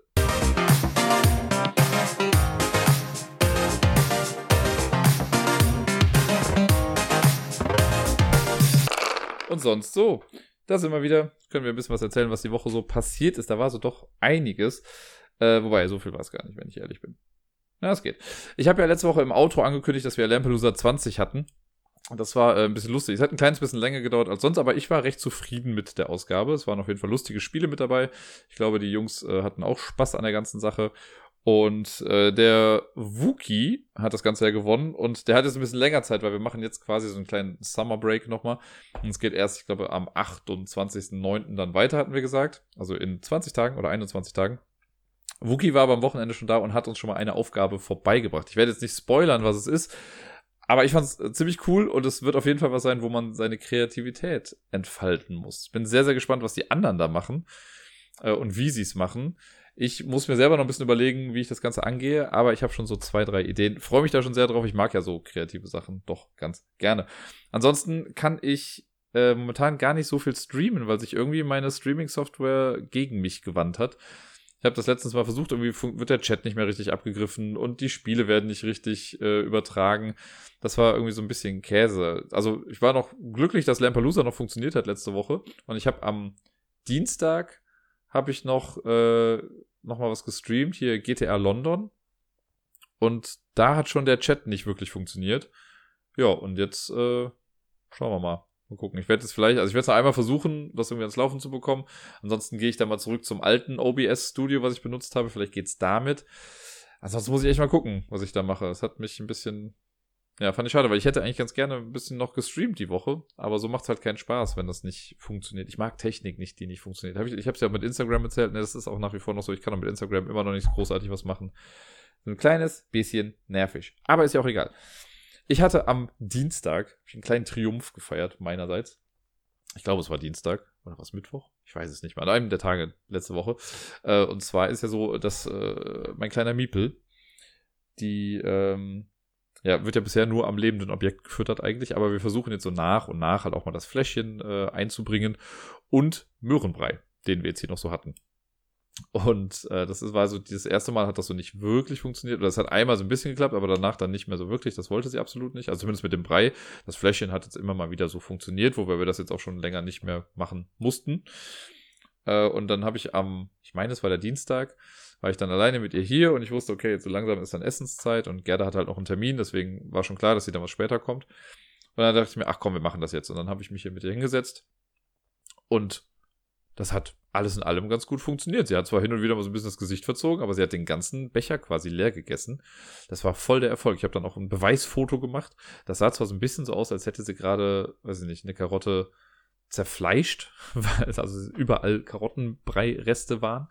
Aber ich sag mir ja, drin ist drin. Ne? Sie hat es gegessen und das fand ich auf jeden Fall sehr äh, cool. Und sie hat auch nicht geschrien oder sowas dabei, sondern sie hatte ihren Spaß damit. Ansonsten war ich die Woche jetzt ein paar Mal mit ihr im äh, Bondolino, also halt in so einem Trage Vorrichtungsding, äh, wo ich sie vor mir geschnallt habe. Bin ich mit ihr ein bisschen rumgelaufen und spazieren gegangen und das äh, hat auch wunderbar funktioniert. Da hat sie sich jetzt gut dran gewöhnt, da kann sie auch gut drin einschlafen. Das war, glaube ich, auch das allererste Mal, fand sie das ein bisschen komisch, aber jetzt klappt das doch ganz gut und ich mag das auch ganz gerne. Dann habe ich sie nah bei mir dran. Das ist echt, äh, echt sehr schön. Hm. Und sonst, ach genau, und sie kriegt gerade ihren ersten Zahn, oder sie hat ihn quasi schon. Der ist jetzt so ein bisschen durchgebrochen. Am Samstag wurde es das erste Mal bemerkt. Ich habe sowas schon mal ein bisschen gespürt, weil sie manchmal halt irgendwie einen Finger in den Mund nimmt und drauf rumkaut oder so. Und das, äh, da dachte ich dann einmal schon so, oh, guck mal, ist ein bisschen schärfer als sonst. Aber habe dann noch gar nicht großartig nachgeguckt. Aber jetzt ist dann aufgefallen, dass da doch schon so der erste Zahn kommt. Sehr, sehr süß auf jeden Fall. Ja, und sonst hätte ich eigentlich, das habe ich beim letzten Mal noch gar nicht erzählt, wir haben ja mittlerweile angefangen mit unserer Rollenspielgruppe. Wobei ich weiß gar nicht, habe ich darüber jemals gesprochen, dass wir damit angefangen haben? Ich gucke mal. Ich weiß noch, dass ich mal gesagt habe, dass wir auf jeden Fall angefangen haben, die Charaktere zu bauen. Aber wir haben noch gar nicht so oft gespielt. Nee, habe ich glaube ich nicht gesagt. Äh, wir haben jetzt, glaube ich, drei, dreimal, drei oder viermal haben wir uns jetzt schon donnerstags getroffen und halt weitergespielt. Und das ist in Teilen die Gruppe, mit der wir auch die D&D-Kampagne gemacht haben. Und jetzt spielen wir im Pathfinder-Universum. Und ich bin äh, etwas anderes. Vorher war ich ja der kleine Druiden-Gnom und danach hatten wir noch die Story mit den Superhelden, wo ich Ink war, also die hawaiianische äh, Sprayerin, die Sachen ersprayen konnte, also Gegenstände ersprayen konnte.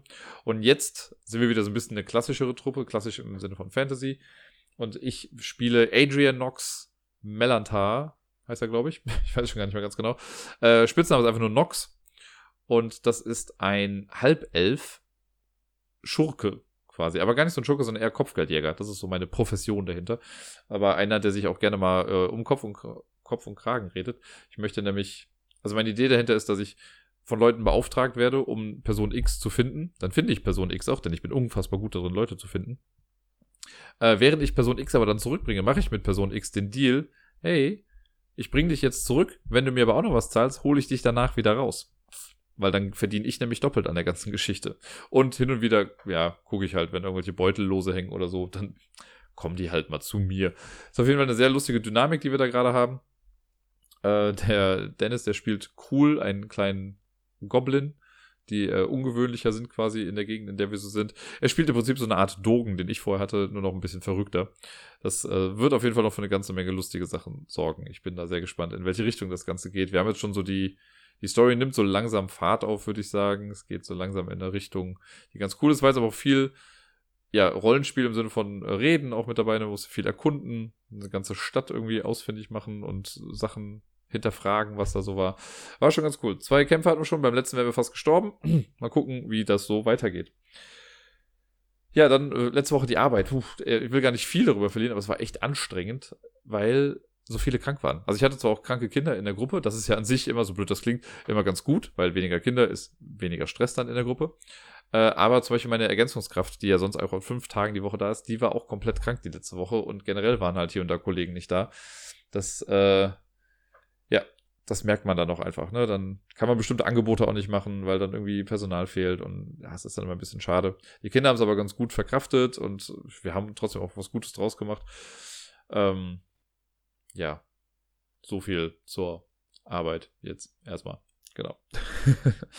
Dann aber andere Arbeit, genau, andere Arbeit für mich. Ich habe gestern Abend, also am Sonntagabend, zum ersten Mal seit Ewigkeiten, äh, wieder die Karaoke im Jamesons moderiert.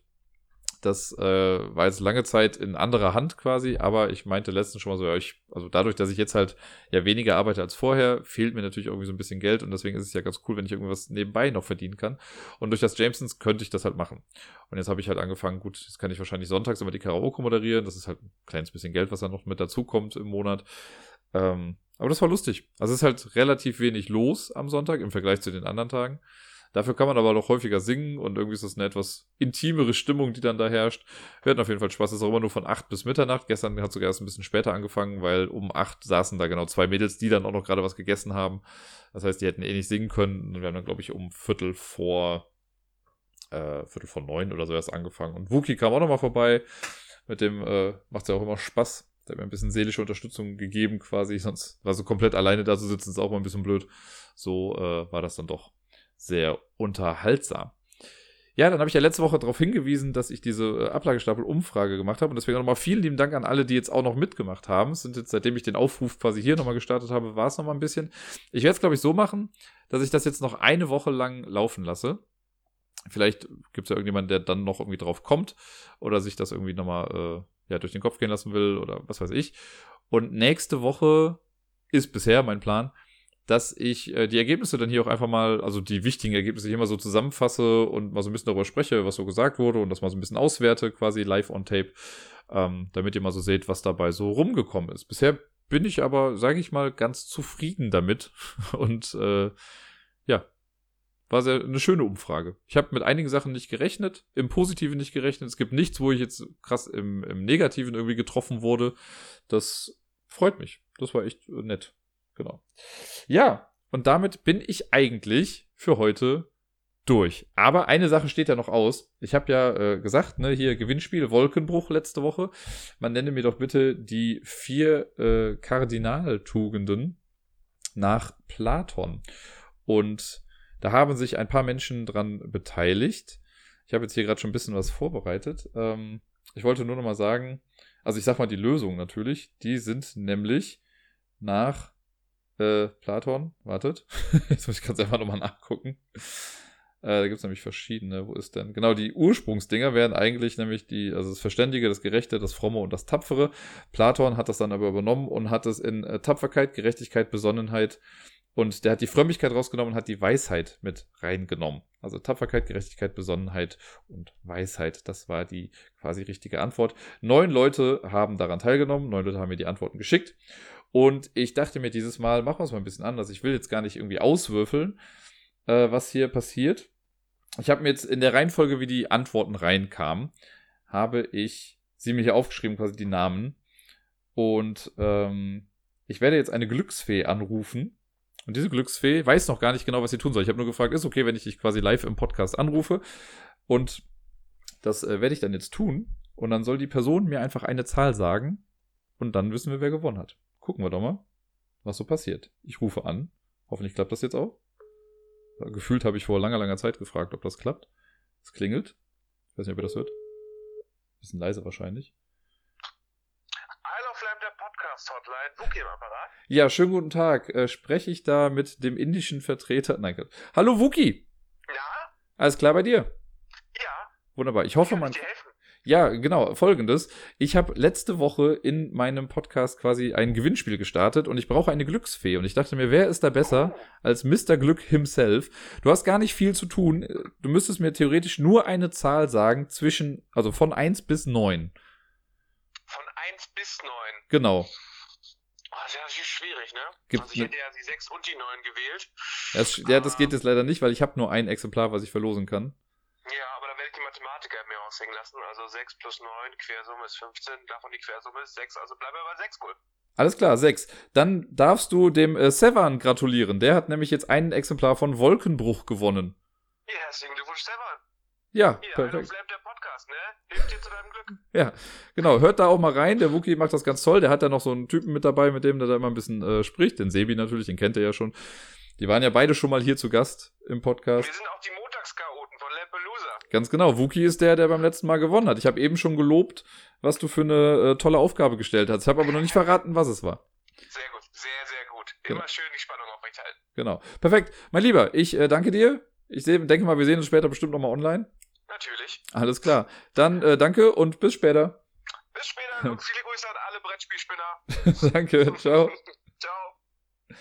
Ja, Sevan, Grüße gehen in die Schweiz. Du bekommst eine Ausgabe von Wolkenbruch. Ich äh, weiß ja nicht, wann du es hörst. Ich werde jetzt auch noch mal eine E-Mail schreiben. Alle anderen schreibe ich auch noch mal an, zur Sicherheit. Äh, genau, du bist bei mir die Sechs gewesen. Du warst der Sechste, der die richtige Antwort quasi abgegeben hat, gecopy-pastet hat. Ich weiß ganz genau, du hast dahin geschrieben. Es waren copy-pastige Grüße.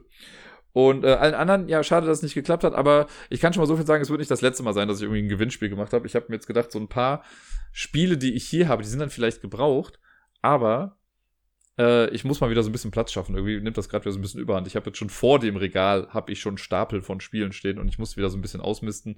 Äh, und mir, ein paar davon werde ich vielleicht irgendwie verkaufen, aber ein paar davon werde ich auch einfach mal verlosen. Da kann ich dann auch mal noch ein paar Goodies irgendwie drin verstecken. Da habe ich dann irgendwie Bock zu. Aber das war auf jeden Fall das Gewinnspiel für diese Woche, beziehungsweise von letzter Woche mit Wolkenbruch. Seven bekommt einmal Wolkenbruch von Dachshund Games zugeschickt. Herzlichen Glückwunsch. Wookie hat es bestimmt. Und damit würde ich sagen, kann ich es auch belassen. Bin ich fertig für heute.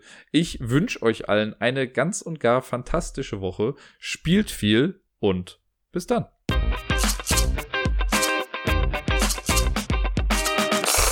Übrigens sehr lustig, am Wochenende, am Samstag war gratis Comic-Tag. Der ist an mir so ein kleines bisschen vorbeigegangen, aber Deni, der hat das immer total auf dem Schirm und ich hatte gesehen, dass es einen Comic gab, der äh, Pick Us heißt. Den habe ich jetzt hier bekommen. Ich habe ihn einmal gelesen. Das ist so eine Mystery-Geschichte. Ich weiß noch nicht genau, was es mit Pick Us auf sich hat, weil das wird nicht einmal in dem ganzen Comic erwähnt, aber es passt ja irgendwie ganz gut zu mir.